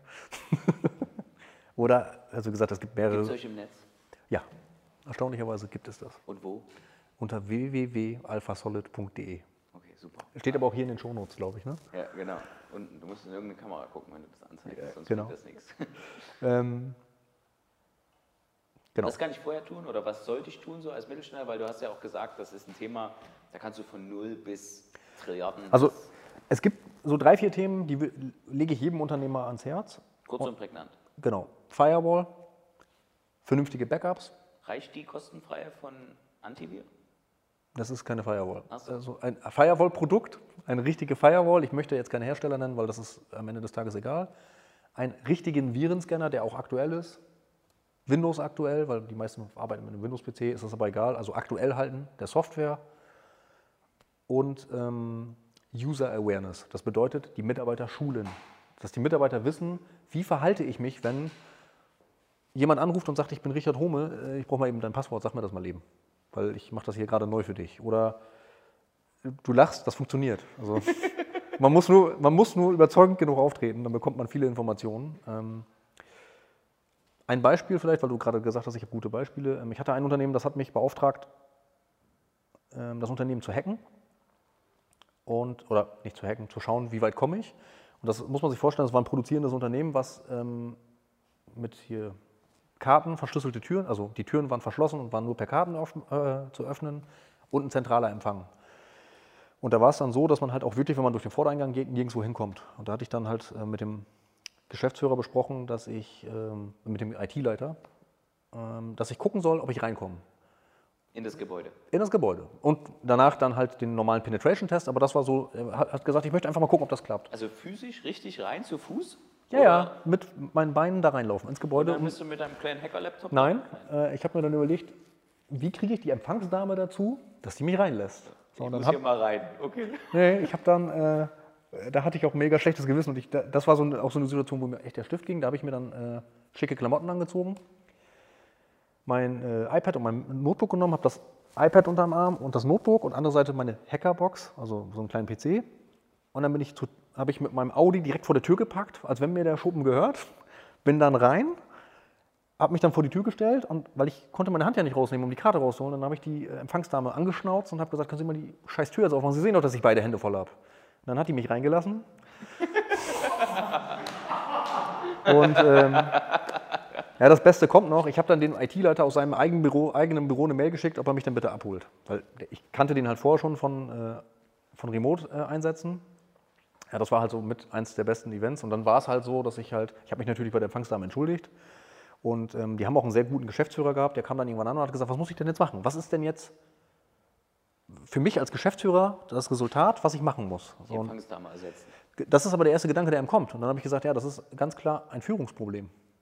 Weil wenn Sie ihr, als Führungskraft Ihrer Empfangsdame nicht ganz klar vermitteln, dass sie die, ähm, die Berechtigung hat, jeden Menschen, der hier sich hier nicht ausweisen kann, der Tür zu verweisen, dann ist das ein Führungsthema. Das heißt, also dann gab es auch wirklich die schriftliche Anweisung, wenn jemand hier einen, also die hatten auch Gästeausweise, ich hatte ja auch keinen Gästeausweis und nichts, wenn hier jemand jemanden antrifft und wenn es Angela Merkel ist und die trägt keinen Gästeausweis, dann ist jeder Mitarbeiter berechtigt, diese Person anzusprechen und diese Person halt vom Gelände zu verscheuchen, sage ich mal, oder vorne an die Anmeldung zu begleiten. Die haben da nichts verloren. So, und das hat, der Geschäftsführer, wie gesagt, hat cool reagiert, hat das auch angenommen, sage ich mal, als positives Feedback. Und das sehe ich auch als unseren Auftrag. Also es geht halt nicht darum, neben den technischen Mitteln zu zeigen, hier, äh, wir sind jetzt die geilen Typen mit den geilen Tools und eure IT-Abteilung hat keine Ahnung, sondern es geht halt einfach darum, Lücken aufzuzeigen, damit man diese Lücken beseitigen kann. Weil oft ist es halt einfach bei IT-Abteilungen so, gerade bei mittelständischen Unternehmen, die müssen sich vom Hochleistungsserver bis zur Schranke auf dem Parkplatz um alles kümmern, was ein Kabel hat. Und da ist einfach nicht die Zeit da, um sich mit Fokus auf Security immer auf dem aktuellen Stand zu halten und sich vor allem auch darum zu kümmern. Und dafür sind wir dann halt da. Spannend. Hast du noch ein anderes cooles Beispiel? Hm, Ja, ich glaube, ich weiß, auf welches Beispiel du hinaus möchtest. Ähm, Ich wurde von einem Unternehmen gebeten, also da hat nur der CEO wusste, dass ich äh, in dem Unternehmen als Penetration-Tester tätig bin und hat mich als Praktikant angemeldet für ähm, einen Praktikumsjob, wo ich dann halt ähm, eine Anweisung bekommen habe, ganz normal. Also ich bin dann halt bei dem Unternehmen ähm, angetreten, habe eine Einweisung bekommen, wie ich mich in dem Unternehmen zu verhalten habe, habe dann das Praktikanten-Notebook bekommen und ich weiß nicht, 40 Minuten später hatte ich Zugriff auf alle Daten. Was, in dem Unternehmen war es halt so, dass äh, in bestimmten Dateien, die für alle zugänglich waren, waren Passwörter im Klartext drin, die habe ich halt gefunden und damit war das Unternehmen, down.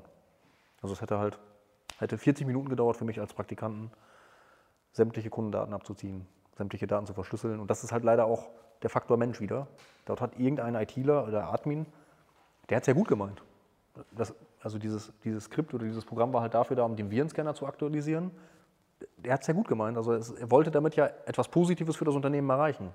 Und das ist halt einfach nach hinten losgegangen. Und das ist halt leider oft so. Und da ist es halt wichtig, dass man sich professionelle Hilfe sucht, um halt solche Schwachstellen zu finden.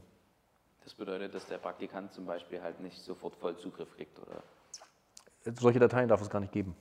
Okay. Also das wäre Stufe 1. Stufe 2 ist halt, dass ich halt ein sogenanntes Tiering-Level einbaue. Das bedeutet, ich schaffe Berechtigungsebenen. Das heißt, jemand, der in einer Berechtigungsstufe ganz unten ist, der hat Zugriff auf bestimmte Daten und selbst wenn der, sage ich mal, sich jetzt einen Verschlüsselungstrojaner einfängt, dann ist, sage ich mal, diese Ebene verloren, aber nicht alles. Und genauso ist es aber auch andersrum, dass wenn sich ein Admin was einfängt, nicht nach unten auch alles weg ist, sondern nur in der Ebene, in der er arbeitet. Und das sind halt so Themen, da sind wir dann beratend tätig und unterstützen natürlich auch bei der Umsetzung. Großes Thema. Wie groß seid ihr jetzt? Wir sind jetzt fünf Mann insgesamt. Braucht ihr noch Leute? Immer. Was für Leute sucht ihr genau und wo? Du hast jetzt quasi 30 Sekunden. Wir suchen aktuell, wenn du Begeisterung an Technik hast, ähm, aus einem IT... Eine der Kameras raussuchen. Ich nehme die. Begeisterung für Technik hast, ähm, IT-affin bist, auch selbst wenn du keinen Security-Background hast, weil das ist Handwerk, also für mich zählt die Begeisterung. Wenn du dich für dieses Thema begeistern kannst, gerne eine Mail an info.alphasolid.de oder unten in die Show Notes gucken. Ähm, bewirb dich bei uns, wir suchen immer gute Leute und wie gesagt, selbst wenn das Background oder der Background noch nicht da ist, mit dem Security-Wissen, das ist Handwerk und Handwerk kann man lernen und alles andere wichtig ist Passion. Cool. Wo? Im nerddeutschen Raum, wobei Arbeiten bei uns remote eigentlich von jedem Punkt in Deutschland ausgeht. Großartig. Sehr schön. Ähm, du hast ganz viel schon erzählt von meinen Fragen. Was ist die größte Herausforderung in deinem Job?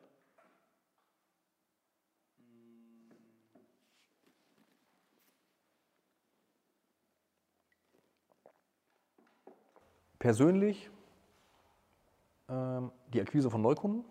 Das ist ein Thema, sage ich mal, wo ich mir Unterstützung geholt habe jetzt, weil es nicht das ist, was mir oder was ich liebe, was mir liegt, ist ein Glaubenssatz.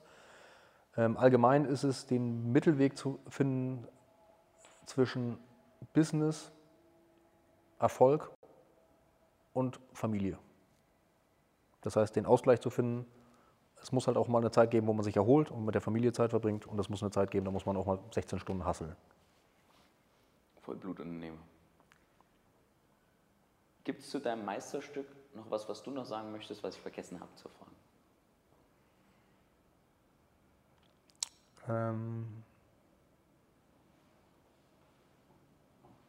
zu Alpha Solid selbst, vielleicht zu dem Weg.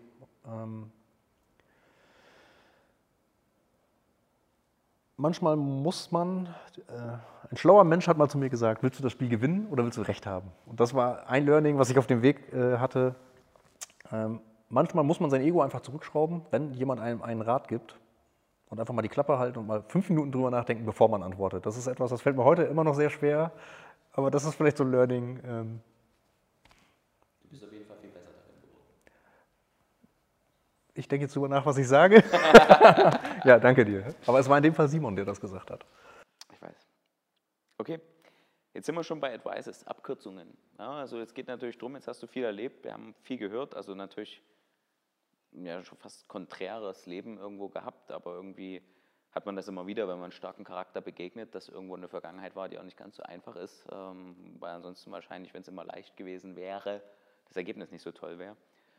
Trotzdem, was sind so die Abkürzungen des Lebens, die du jemandem gerne mitgeben würdest, äh, vielleicht später deinen Kindern mitgibst, wenn sie in dem Alter sind, wo sie das äh, verstehen, quasi, was du ihnen erzählst. Was würdest du jetzt sagen? Was sind so die Abkürzungen des Lebens eines Sascha Bollmers, an denen man sich inspirieren kann? Nachmachen kann man es ja eh nicht. Also wenn es meine Kinder wären, das allererste, was ich denen sagen würde, wenn jemand zu dir sagt, du kannst das nicht, dann heißt das nicht, du kannst das nicht, dann heißt das, derjenige, der das sagt, der kann das nicht, weil er sich selber das nicht zutraut. Und ich würde meinen Kindern sagen, lass dir von niemandem einreden, dass du etwas nicht kannst. Also wenn du glaubst, du kannst, meine Tochter will gerade ähm, Astronauten-Pferdereitlehrerin werden, glaube ich, war es.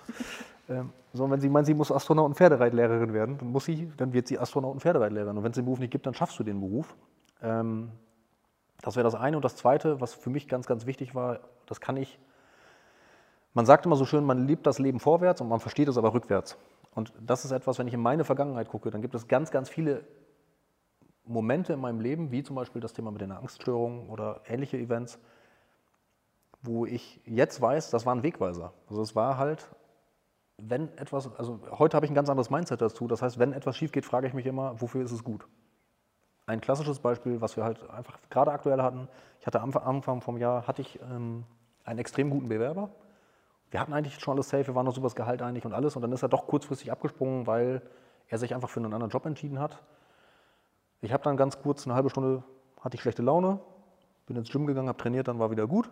Und dann habe ich halt hinterher gesagt, wer weiß, wofür es gut war. Und wirklich zwei Wochen später ging diese Corona-Geschichte los. So, in der Corona-Zeit war auch bei uns etwas weniger zu tun, am Anfang ganz viel, weil alle wollten remote arbeiten. Wer weiß, wie es gelaufen wäre, wenn ich das Personal noch erhöht hätte, die Kostendecke erhöht hätte. Also das sind einfach so Themen, wenn mal was schief geht, macht euch nicht den Kopf, weil wenn was schief geht, ist man, man ist kein, kein Versager, wenn was schief geht, man ist nur ein Versager, wenn man es nicht probiert, aus meiner Sicht. Und gerade im Businessumfeld, der goldenste Rat, den ich da geben kann, sucht euch ein Umfeld, was euch trägt. Das heißt, was euch pusht und euch wirklich mit Rat zur Seite steht und nicht mit, mach das nicht, du kannst das nicht. Was ist die wichtigste Eigenschaft im Leben?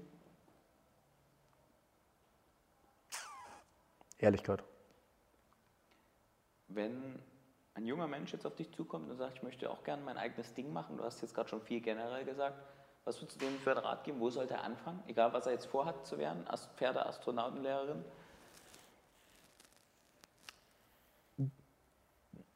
Die erste Frage, die ich ihm stellen würde, wie sehr willst du, also wie wichtig ist dir das, wie sehr willst du das? Weil es ist auf dem Weg zum Unternehmer oder ein Unternehmen zu gründen, gerade am Anfang gibt es mehr Tiefpunkte als Höhepunkte. Es ist halt einfach so, weil äh, am Anfang bleiben die Kunden aus, ich habe keine Kunden, dann die Rechnungen kommen aber auch, wenn ich keine Einnahmen habe. All diese Themen. Und die kann ich nur ausstehen, wenn ich eine klare Vision habe oder ein klares Ziel und ich genau weiß, ich schaffe das und ich will das, weil, also ich muss halt klar sehen, warum ich das will. Das, äh, ohne geht es nicht. Also ich kann nicht ohne klare Also das Warum. Das, das Warum, genau, das, danke, das hat mir gefehlt, das Wort, genau. Das Warum muss stark genug sein, um mich durch die, durch die Täler zu tragen. In welcher Form auch immer. Ob es die Frau ist, der Mann, die Kinder, der Hund, egal was. Irgendwas ist immer. Sehr schön. Kommen wir zum letzten Part. Die Level-Up-Idee ist der bekannt. Äh, Du hast ja auch schon einige unserer Meilenstein-Seminare besucht und warst so schon immer mal dabei. Ähm, jeder Mensch kann eine Sache besser als alle anderen. Die meisten finden nie raus, was es ist. Das ist ja quasi einer der Slogan, die wir bei Level Up ähm, in unserem Verein, mittlerweile gemeinnütziger Verein, auch ganz wichtig, ganz vorne tragen. Und wir stellen das Ganze auf vier Eckpfeiler. Der erste ist mental. Was ist für dich bei dem Thema mental, also innere Stärke, innerer Dialog, ohne dass wir uns wiederholen? Was ist dort so das Thema, wo du sagst, äh, so sehe ich das? Für mich mental, es ist wichtig, aus meiner Sicht, sich in dem Bereich weiterzubilden. Weil das ist ein Thema, ähm, wie ich irgendwann im Laufe des Interviews ja schon gesagt habe, pass auf, wie du die Welt siehst, weil genau so ist sie.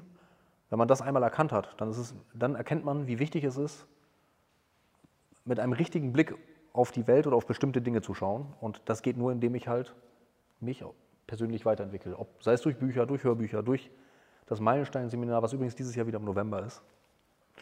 Ähm, ganz wichtig. Also Fortbildung in dem Bereich, in welcher Form auch immer. Ich selbst ziehe viel Wissen und, und Motivation aus Büchern. Also ich lese gerne, damit ich einfach, das ist so der Moment, wo ich abschalten kann. Ähm, das ist der Rat, den ich da geben würde. Thema Sozial, Umfeld. Du hast ganz viel zum Thema Umfeld gesprochen. Inwieweit ähm, gehst du damit um? Also wie aktiv sollte man an seinem Umfeld arbeiten und wie macht man es auch wirklich? Also ja, veränder mal was. Okay, cool, aber äh? Das Learning, was ich da hatte, ist nicht Quantität, sondern Qualität. Also es ist halt, ähm, ich habe mich immer selber oder lange Zeit selbst bemitleidet, weil ich einen kleinen Freundeskreis habe, bis mir dann einfach mal irgendwann klar geworden ist, was bringen dir 100 Freunde und du, wenn du umziehen musst und es steht aber nur einer vor deiner Tür und hilft. Das heißt, ähm, da ist es halt einfach wichtig, dass du die erstmal richtige Freunde hast und wo man solche Menschen findet, auf Events wie zum Beispiel einem Meilenstein-Seminar. Wenn man sich persönlich entwickeln möchte, trifft man dort die Menschen, die halt ein gleiches Interesse haben. Wenn ich jetzt ein Mensch bin, ich, keine Ahnung, der gerne zum Fußball geht, finde ich sie im Fußballstadion. Also es ist halt wichtig, dorthin zu gehen, wo die Menschen sind, die ähnliche Interessen haben wie ich oder die vielleicht schon dort sind, wo ich hin möchte. Hast du noch, gibt es noch Kontakte zu früher? Wenig. Also es ist halt einfach so, also zum einen ist es teilweise Lauf der Dinge, wenn man, ähm, wenn man heiratet, Kinder bekommt, dann wird die Zeit weniger und die Interessen verschieben sich. Der Freundeskreis, der halt früher, mit dem ich früher los war, ist vielleicht halt weiter auf Fäden gegangen. Ich habe halt gesagt, gut, ich bin jetzt Unternehmer, ich habe zwei kleine Kinder, ich muss vielleicht auch mal ein bisschen regenerieren, um mal halt wieder Leistung bringen zu können. Und wenn sich dein Lebensstandard verändert, weil du vielleicht finanziell ein bisschen erfolgreicher wirst, äh, dann verschieben sich halt einfach, dann verschieben sich die Freundeskreise. Das ist gut so und richtig und das von daher ganz wenig. Aber nicht, weil ich jetzt sagen würde, dass ich irgendwie besser oder schlechter bin, sondern einfach, weil die Interessen sich auseinander bewegen. Du hast gerade was von, von Akku auffüllen quasi gesagt. Ähm, Gesundheit, Thema Balance. Wie siehst du sowas? Work-Life-Balance, ist das ein Buzzword? Ist das wichtig? Hasse, äh, das, oh, 50 Cent. Ich muss 50 Cent bezahlen, weil meine Kinder dürfen das Wort Hasse nicht sagen. 50 Cent. Ähm, ich mag dieses Wort überhaupt nicht. Also vielleicht da zwei Sätze mehr zu. Das eine ist, ähm, das war meine größte Baustelle. Das habe ich letztes Jahr im Meilenstein-Seminar übrigens auch wieder lernen dürfen, ähm, dass ich mir zu wenig Auszeiten gönne oder gegönnt habe. Das habe ich geändert, ähm, weil wenn ich nicht ein gewisses Leistungslevel, also eine gewisse Regeneration habe, dann sinkt mein Leistungslevel immer weiter. Und irgendwann bringe ich keine Leistung mehr.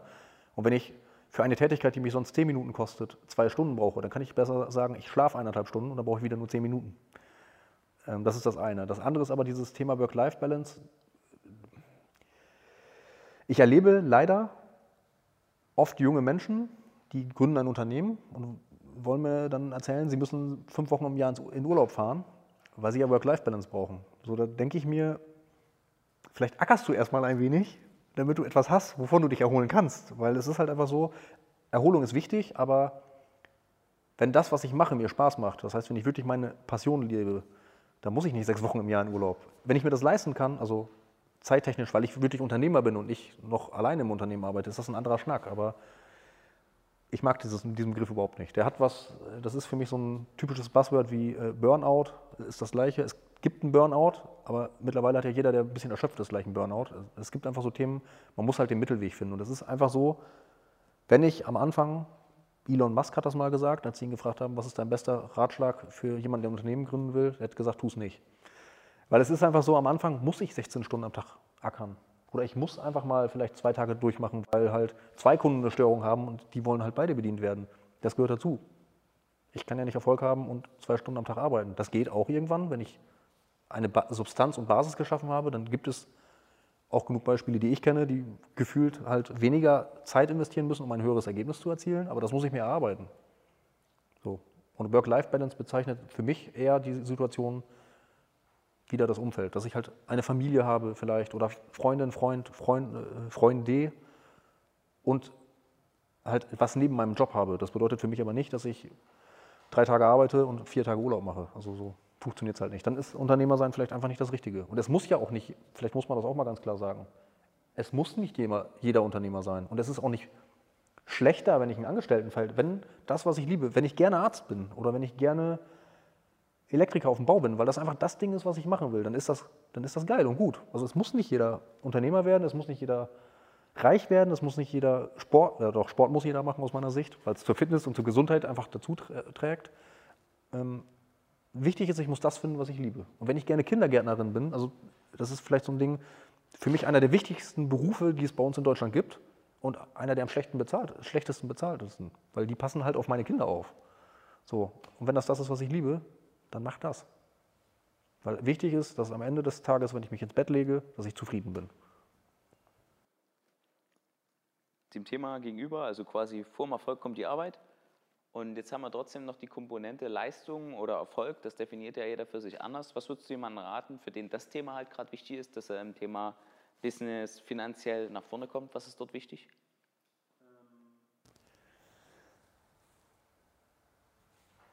Wenn ich finanziell erfolgreich sein möchte, kann ich von meiner Warte aus sprechen, weil so ist ja, sage ich mal, auch der Kontakt zu Level Up, dir und dem Umfeld, was ich jetzt hier in der Region habe, zustande gekommen.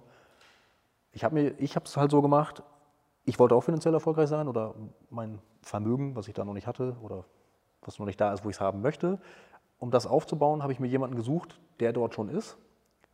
Und ganz wichtig, ich habe nicht im Internet gesucht. Weil im Internet haben wir alle eine Rolli am Handgelenk und, und, und stehen von einem, von einem Jet oder von einem von einem AMG, such dir wirklich, versuch irgendwie Kontakt herzustellen zu Menschen, die dort vielleicht sind oder ich will jetzt nicht sagen, such den Finanzberater. Also für mich war ein klassisches Beispiel, das habe ich in irgendeinem Podcast gehört, da ging es halt auch um dieses Thema Vermögen und Erfolg. Und ähm, da war das Beispiel mit dem Banker halt einfach.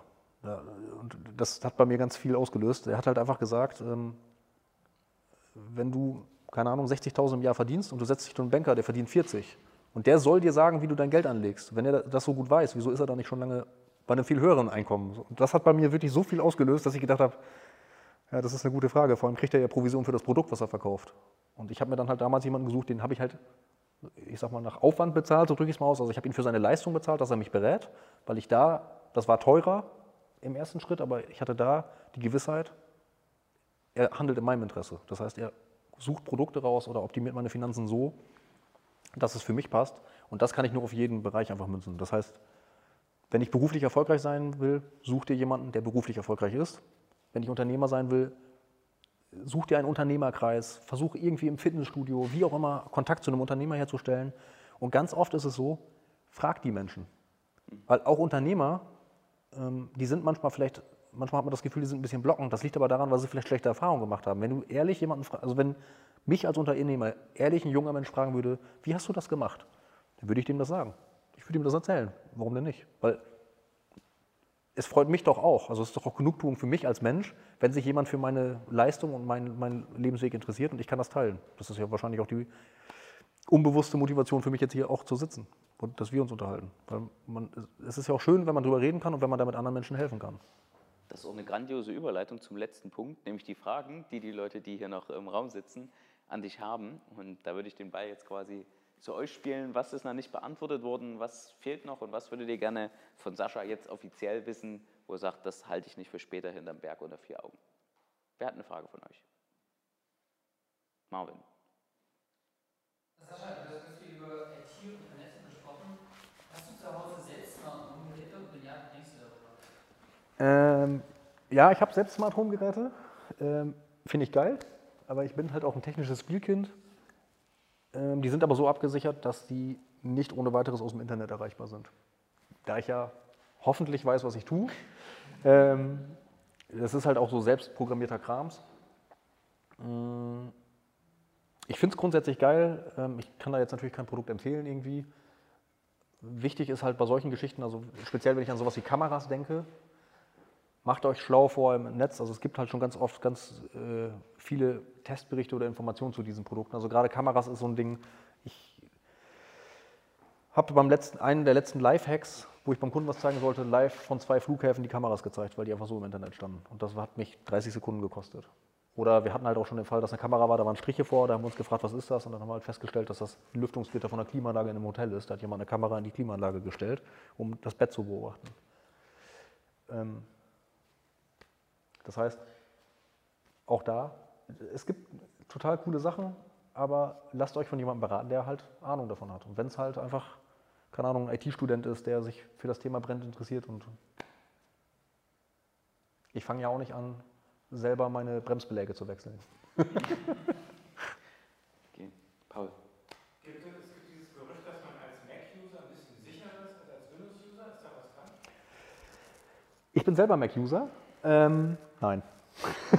also, es, ähm, man muss sagen, jein. Also es ist halt so, es gibt wesentlich mehr Schadcode und Schadsoftware für Windows, weil halt einfach Windows viel verbreiteter ist. Das ist einfach der Grund. Deswegen ist es für einen Hacker, für einen Kriminellen, nicht einen Hacker, viel interessanter, Schadcode für diese Systeme zu schreiben. Ähm, dass ein Mac oder ein Apple-Produkt grundsätzlich sicherer ist, würde ich so nicht unterschreiben. Die haben einen sehr hohen Sicherheitsstandard. Ähm, also das, was, was Apple macht, ähm, legt schon viel Wert auf Sicherheit, aber es ist nicht so, dass man die Dinger nicht hacken kann. Also einfach ein Beispiel, ich habe einen USB-Stick, der funktioniert bei, äh, bei einem Mac genauso wie bei einem Windows-Rechner, den stecke ich rein, dann fahre ich den Mac hoch, dann kann ich mich mit deinem Benutzer anmelden, ohne dass ich das Passwort eingeben muss, kann machen, was ich will, ziehe einen Stick raus, fahre den Rechner runter und beim nächsten Mal starten hast du wieder dein altes Passwort und merkst nie, dass ich dir alle Daten geklaut habe. Also von daher, tut mir leid, Apple. Ich hoffe, Steve Jobs hört das nicht. Schwierig. Abschließende Frage. Ein Bekannter von mir, der wurde vor einer kurzen Weile gehackt. Hat einen Server gehabt. Ich war es nicht. Wurde gehackt, das wurde alles verschlüsselt. Hat jetzt gar nichts gemacht. Hat einfach alles, also hat jetzt, ist das Ding gar nicht angegangen. Wie würdest du empfehlen, wie man da vorgeht? Mm, Also im Idealfall habe ich halt Backups. Mm, Das ist doof. Also auch als Privatmensch immer Backups machen. Bei einem Mac reicht ja Time Machine, USB-Platte dran stecken, Backup machen. Ähm, Wenn ich äh, ähm, nachvollziehen kann, wo es herkam, das ist eigentlich immer das Wichtige. Das heißt, wenn ich klar weiß, ich habe vor auf irgendeine komische E-Mail geklickt, dann sehe ich das als relativ unproblematisch, ähm, weil dann ist es halt so, dass ich den Weg ja nachvollziehen kann. Was ich aber immer machen muss, ist sämtliche Passwörter ändern, äh, sämtliche Kontakte darüber informieren. Hier, wenn ihr jetzt, äh, das hatte ich vor kurzem im Businessumfeld, da hat äh, jemand mir auf einmal über Facebook irgendwelche komischen Messages geschickt. Ich habe das halt gleich erkannt, dass das irgendwas Komisches ist und habe demjenigen dann, oder derjenigen in dem Fall, ähm, über WhatsApp geschrieben, hier, ich glaube, du ähm, du wurdest gehackt. Also deswegen ist es ganz wichtig, alle Passwörter ändern, alle Zugangsdaten ändern, meine Kontakte, Freunde etc. informieren, dass wenn jetzt irgendwelche komischen Sachen kommen, ich halt gehackt wurde und ja, einfach offenes Auge haben. Es gehen irgendwelche Mails raus, ist irgendwas komisches. Also gerade E-Mail ist halt ja auch als Privatmensch immer das Zugangstor zu meinem Amazon-Account, zu PayPal, zu und ähm, vielleicht ergänzend dazu noch, es gibt eine sogenannte Multifaktor-Authentifizierung, Zwei-Faktor-Authentifizierung nennt sich das. Das kann ich bei Amazon einrichten, bei PayPal, bei allen großen Diensten. Das ist im Prinzip genauso wie das Online-Banking. Das heißt, neben meinem Benutzernamen und meinem Passwort oder meiner E-Mail-Adresse und meinem Passwort benötige ich einen sogenannten zweiten Faktor. Eine SMS, die ich bekomme, eine App, die mir eine Nummer anzeigt, was auch immer. Und das macht eigentlich die Zugänge schon so sicher, dann ist es schon sehr unwahrscheinlich, dass sich dort jemand reinhackt. Ich will nicht sagen, das geht gar nicht, weil es gibt keine hundertprozentige Sicherheit. Aber das ist etwas, damit kann ich den Sicherheitsstandard schon extrem erhöhen, auch als Privatmensch. Und das geht bei eBay, PayPal, Amazon, bei allen großen Anbietern. Wie hoch ist die Wahrscheinlichkeit, dass man die Daten wiederbekommt, wenn- also ohne zu bezahlen, durch, weiß ich nicht, also die die Daten wieder entschlüsselt bekommt, sozusagen? Ähm, wenn es, also es gibt Schadsoftware, dafür gibt es einen Entschlüsselungscode, dann stehen die Chancen gut. Für aktuelle Ransomware, wenn es jetzt halt äh, irgendwas ganz Aktuelles ist, ist die Wahrscheinlichkeit fast bei null.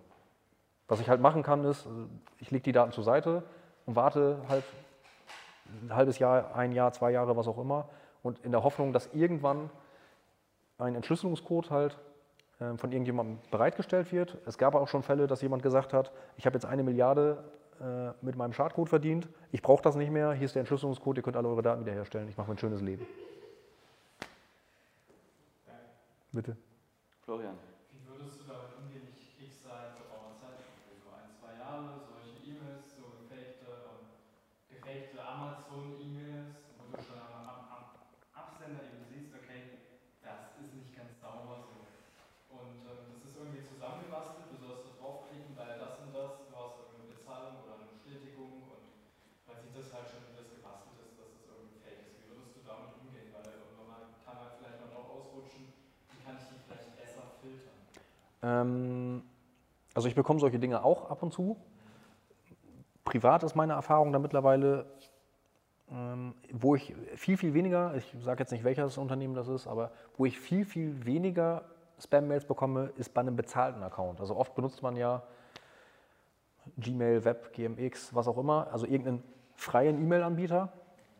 Ähm, ich habe da einfach die Erfahrung gemacht, ich nutze jetzt einen deutschen Anbieter aus Berlin, der sehr hohen Standard bei Datenschutz setzt. Der kostet halt einfach dann mal 3 Euro im Monat. Aber da ist der Viren- und Spam-Schutz auch wesentlich höher. Weil, wie soll ich das sagen? Ähm, Ja, Ist doch klar. von selbst. Die können ja das ja, Geld verwenden. Genau, die können das Geld verwenden, genau. Das, äh, also, ne, ich habe ich, so und bei mir ist es halt einfach so, ich lege halt sehr hohen Wert auf Datenschutz und äh, Datensicherheit, weil es wäre nichts peinlicher, als dass ich gehackt werde.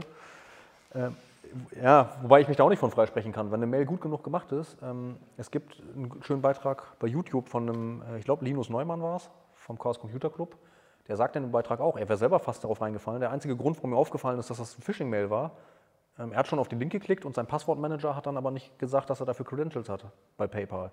Weil da kann sich doch keiner von freisprechen. Ich sitze abends um 11 am Rechner, habe äh, für Ritchie noch irgendwas ausgearbeitet, für Level Up, keine Ahnung, und will dann gerade ins Bett und dann sehe ich da noch eine Mail von PayPal, hä, eine Überweisung und bin schon ganz müde und dann klicke ich da drauf. Da kann sich keiner von freisprechen, auch ich nicht. Das, das ist einfach.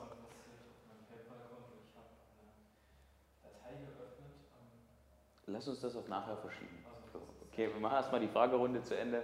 Miriam, Ja, ähm, würdest du sagen, dass äh, bestimmte Branchen extrem betroffen sind? Oder hast du so einen Kundenstamm, wo du sagst, so, ich habe immer, oder meine meisten, meine meisten Kunden sind keine Ahnung, aus der Industrie oder aus Rechts, Rechtsanwälte oder irgendwas anderes? Ähm, also wir erleben gerade ganz viel in der, ähm, alles was so mit kritischen Infrastrukturen zusammen hat, das ist gerade ganz extrem. Also ich sag mal, Energie, Windenergie, Baubranche, die vielleicht öffentliche Auftraggeber äh, als Kunden haben. Aber es gibt jetzt keine Kundenklientel, wo ich sagen würde, die sind da gar nicht von betroffen oder der ist sicher. Also letztendlich ist es jemandem, der Ransomware, also Verschlüsselungstrojaner schreibt, dem ist das Lachs, wo das Geld herkommt. Ob ich das jetzt von, von jemandem aus dem Marketing bekomme, von jemandem aus, dem, äh, aus der Weiterbildung oder von einem Systemhaus, das interessiert die nicht. Also von daher, wenn ich nicht betroffen wurde, dann weiß ich es entweder noch nicht, weil ich bin schon betroffen, aber habe es nicht mitbekommen, oder ich hatte bislang Glück. Davon kann sich einfach keiner freisprechen. Aber gibt es auch so Branchen, die für Hacker besonders interessant sind? Wie jetzt, keine Ahnung, wenn ich als Unternehmen viel mit ganz persönlichen Daten arbeite? Das ist halt abhängig davon, was, was die Intention von demjenigen ist. Also richtige Hacker, sage ich mal, also mit einer gewissen äh, Hacker-Ethik, denen geht es ja nicht ums Geld, sondern denen geht es halt darum, die hacken, keine Ahnung, von der Lufthansa die Webseite, verdrehen da irgendwelche Bilder und das war's. Da entsteht ja kein wirklicher Schaden. Da geht es einfach mehr um das Image und um, um die Fähigkeiten zu zeigen, die ich habe.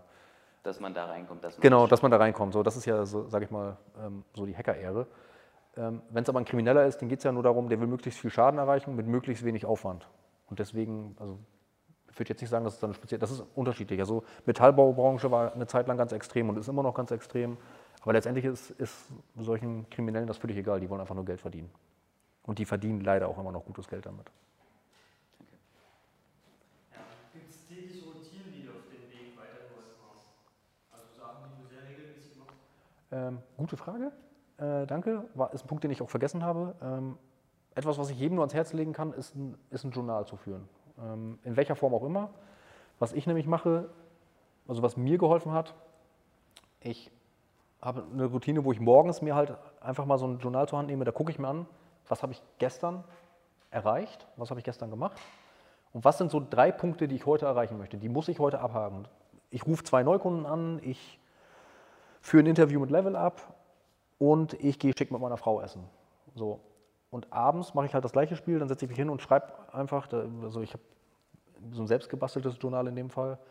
Ähm, dort steht einfach drei Leucht, Leuchtmomente für den Tag und da suche ich mir, egal wie scheiße und schlecht der Tag war, ich suche mir drei Momente raus und wenn das nur war, keine Ahnung, ich habe zwei Minuten Ball mit meinem Hund gespielt, damit ich einfach am Ende der Woche nochmal gucken kann, was habe ich diese Woche erreicht und was habe ich erlebt.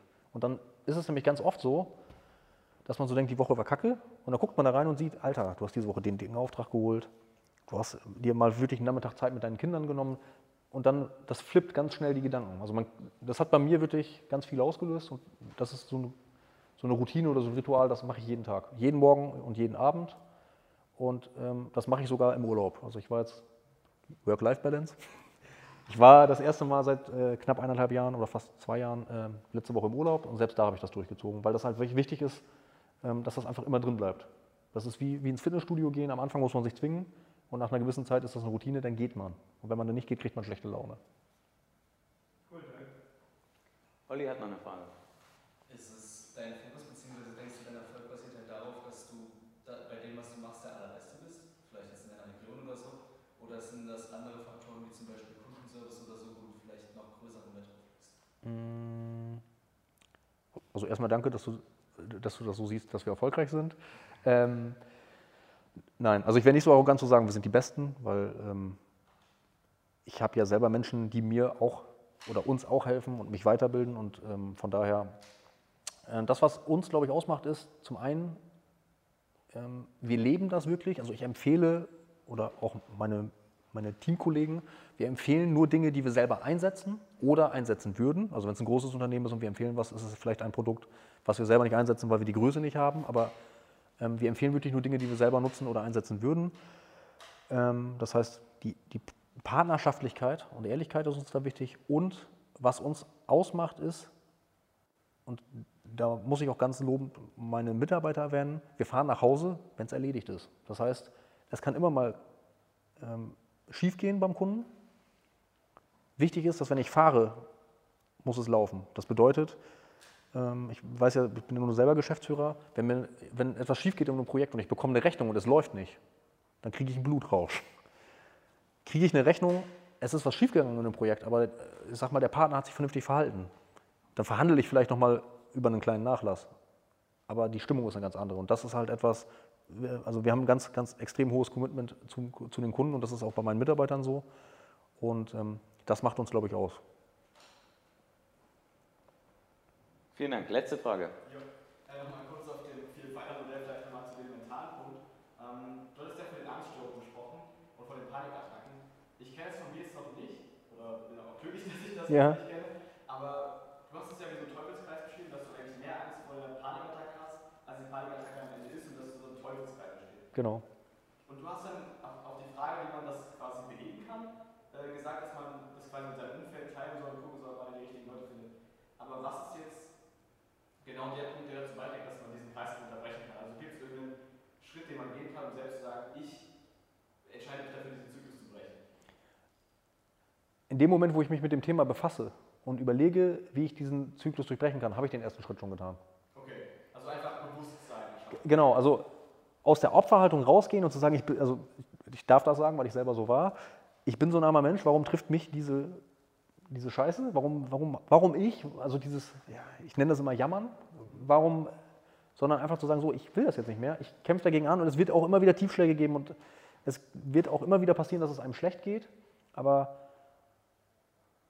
das ist etwas, das würde ich auch jedem, also auch in dieser Selbsthilfegruppe oder was auch immer, immer denen sagen, wenn ihr also Verlierer wärt oder Lappen oder keine Ahnung, wie man sich dann vielleicht in der Situation sieht, dann würdest du hier nicht sitzen. Dann würdest du zu Hause in deinem Bett liegen und jammern. Und wenn du aber aufstehst und sagst, so, ich mache da was gegen.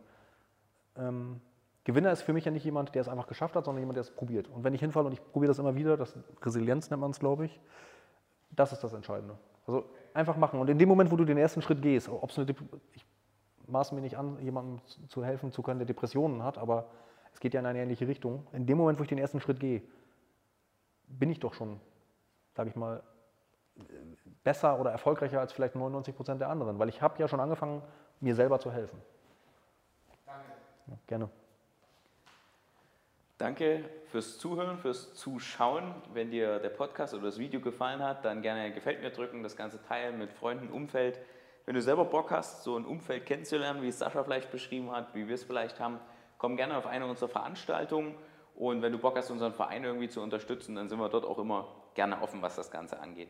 Danke an das Team von Picado fürs Bereitstellen von der Räumlichkeit und für das Aufnehmen des Videos, des Schnittes, was die ganze Arbeit, die im Hintergrund steckt. Vielen Dank an Sascha von Alpha Solid. Dir gebührt das letzte Wort, der letzte Satz. Danke, dass ich hier sein durfte und ähm, alle auch so interessiert waren und ähm, ich hoffe, dass es zumindest dem einen oder anderen vielleicht in irgendeiner Art und Weise weiterhilft oder eine Abkürzung verschafft. Vielen Dank. Das war sie, unsere heutige Folge vom Level Up Talks Podcast. Danke fürs Reinschalten. Und wenn du mehr über uns und unsere Veranstaltungen erfahren möchtest, besuche uns gerne auf unserer Homepage www.duhastpotenzial.de.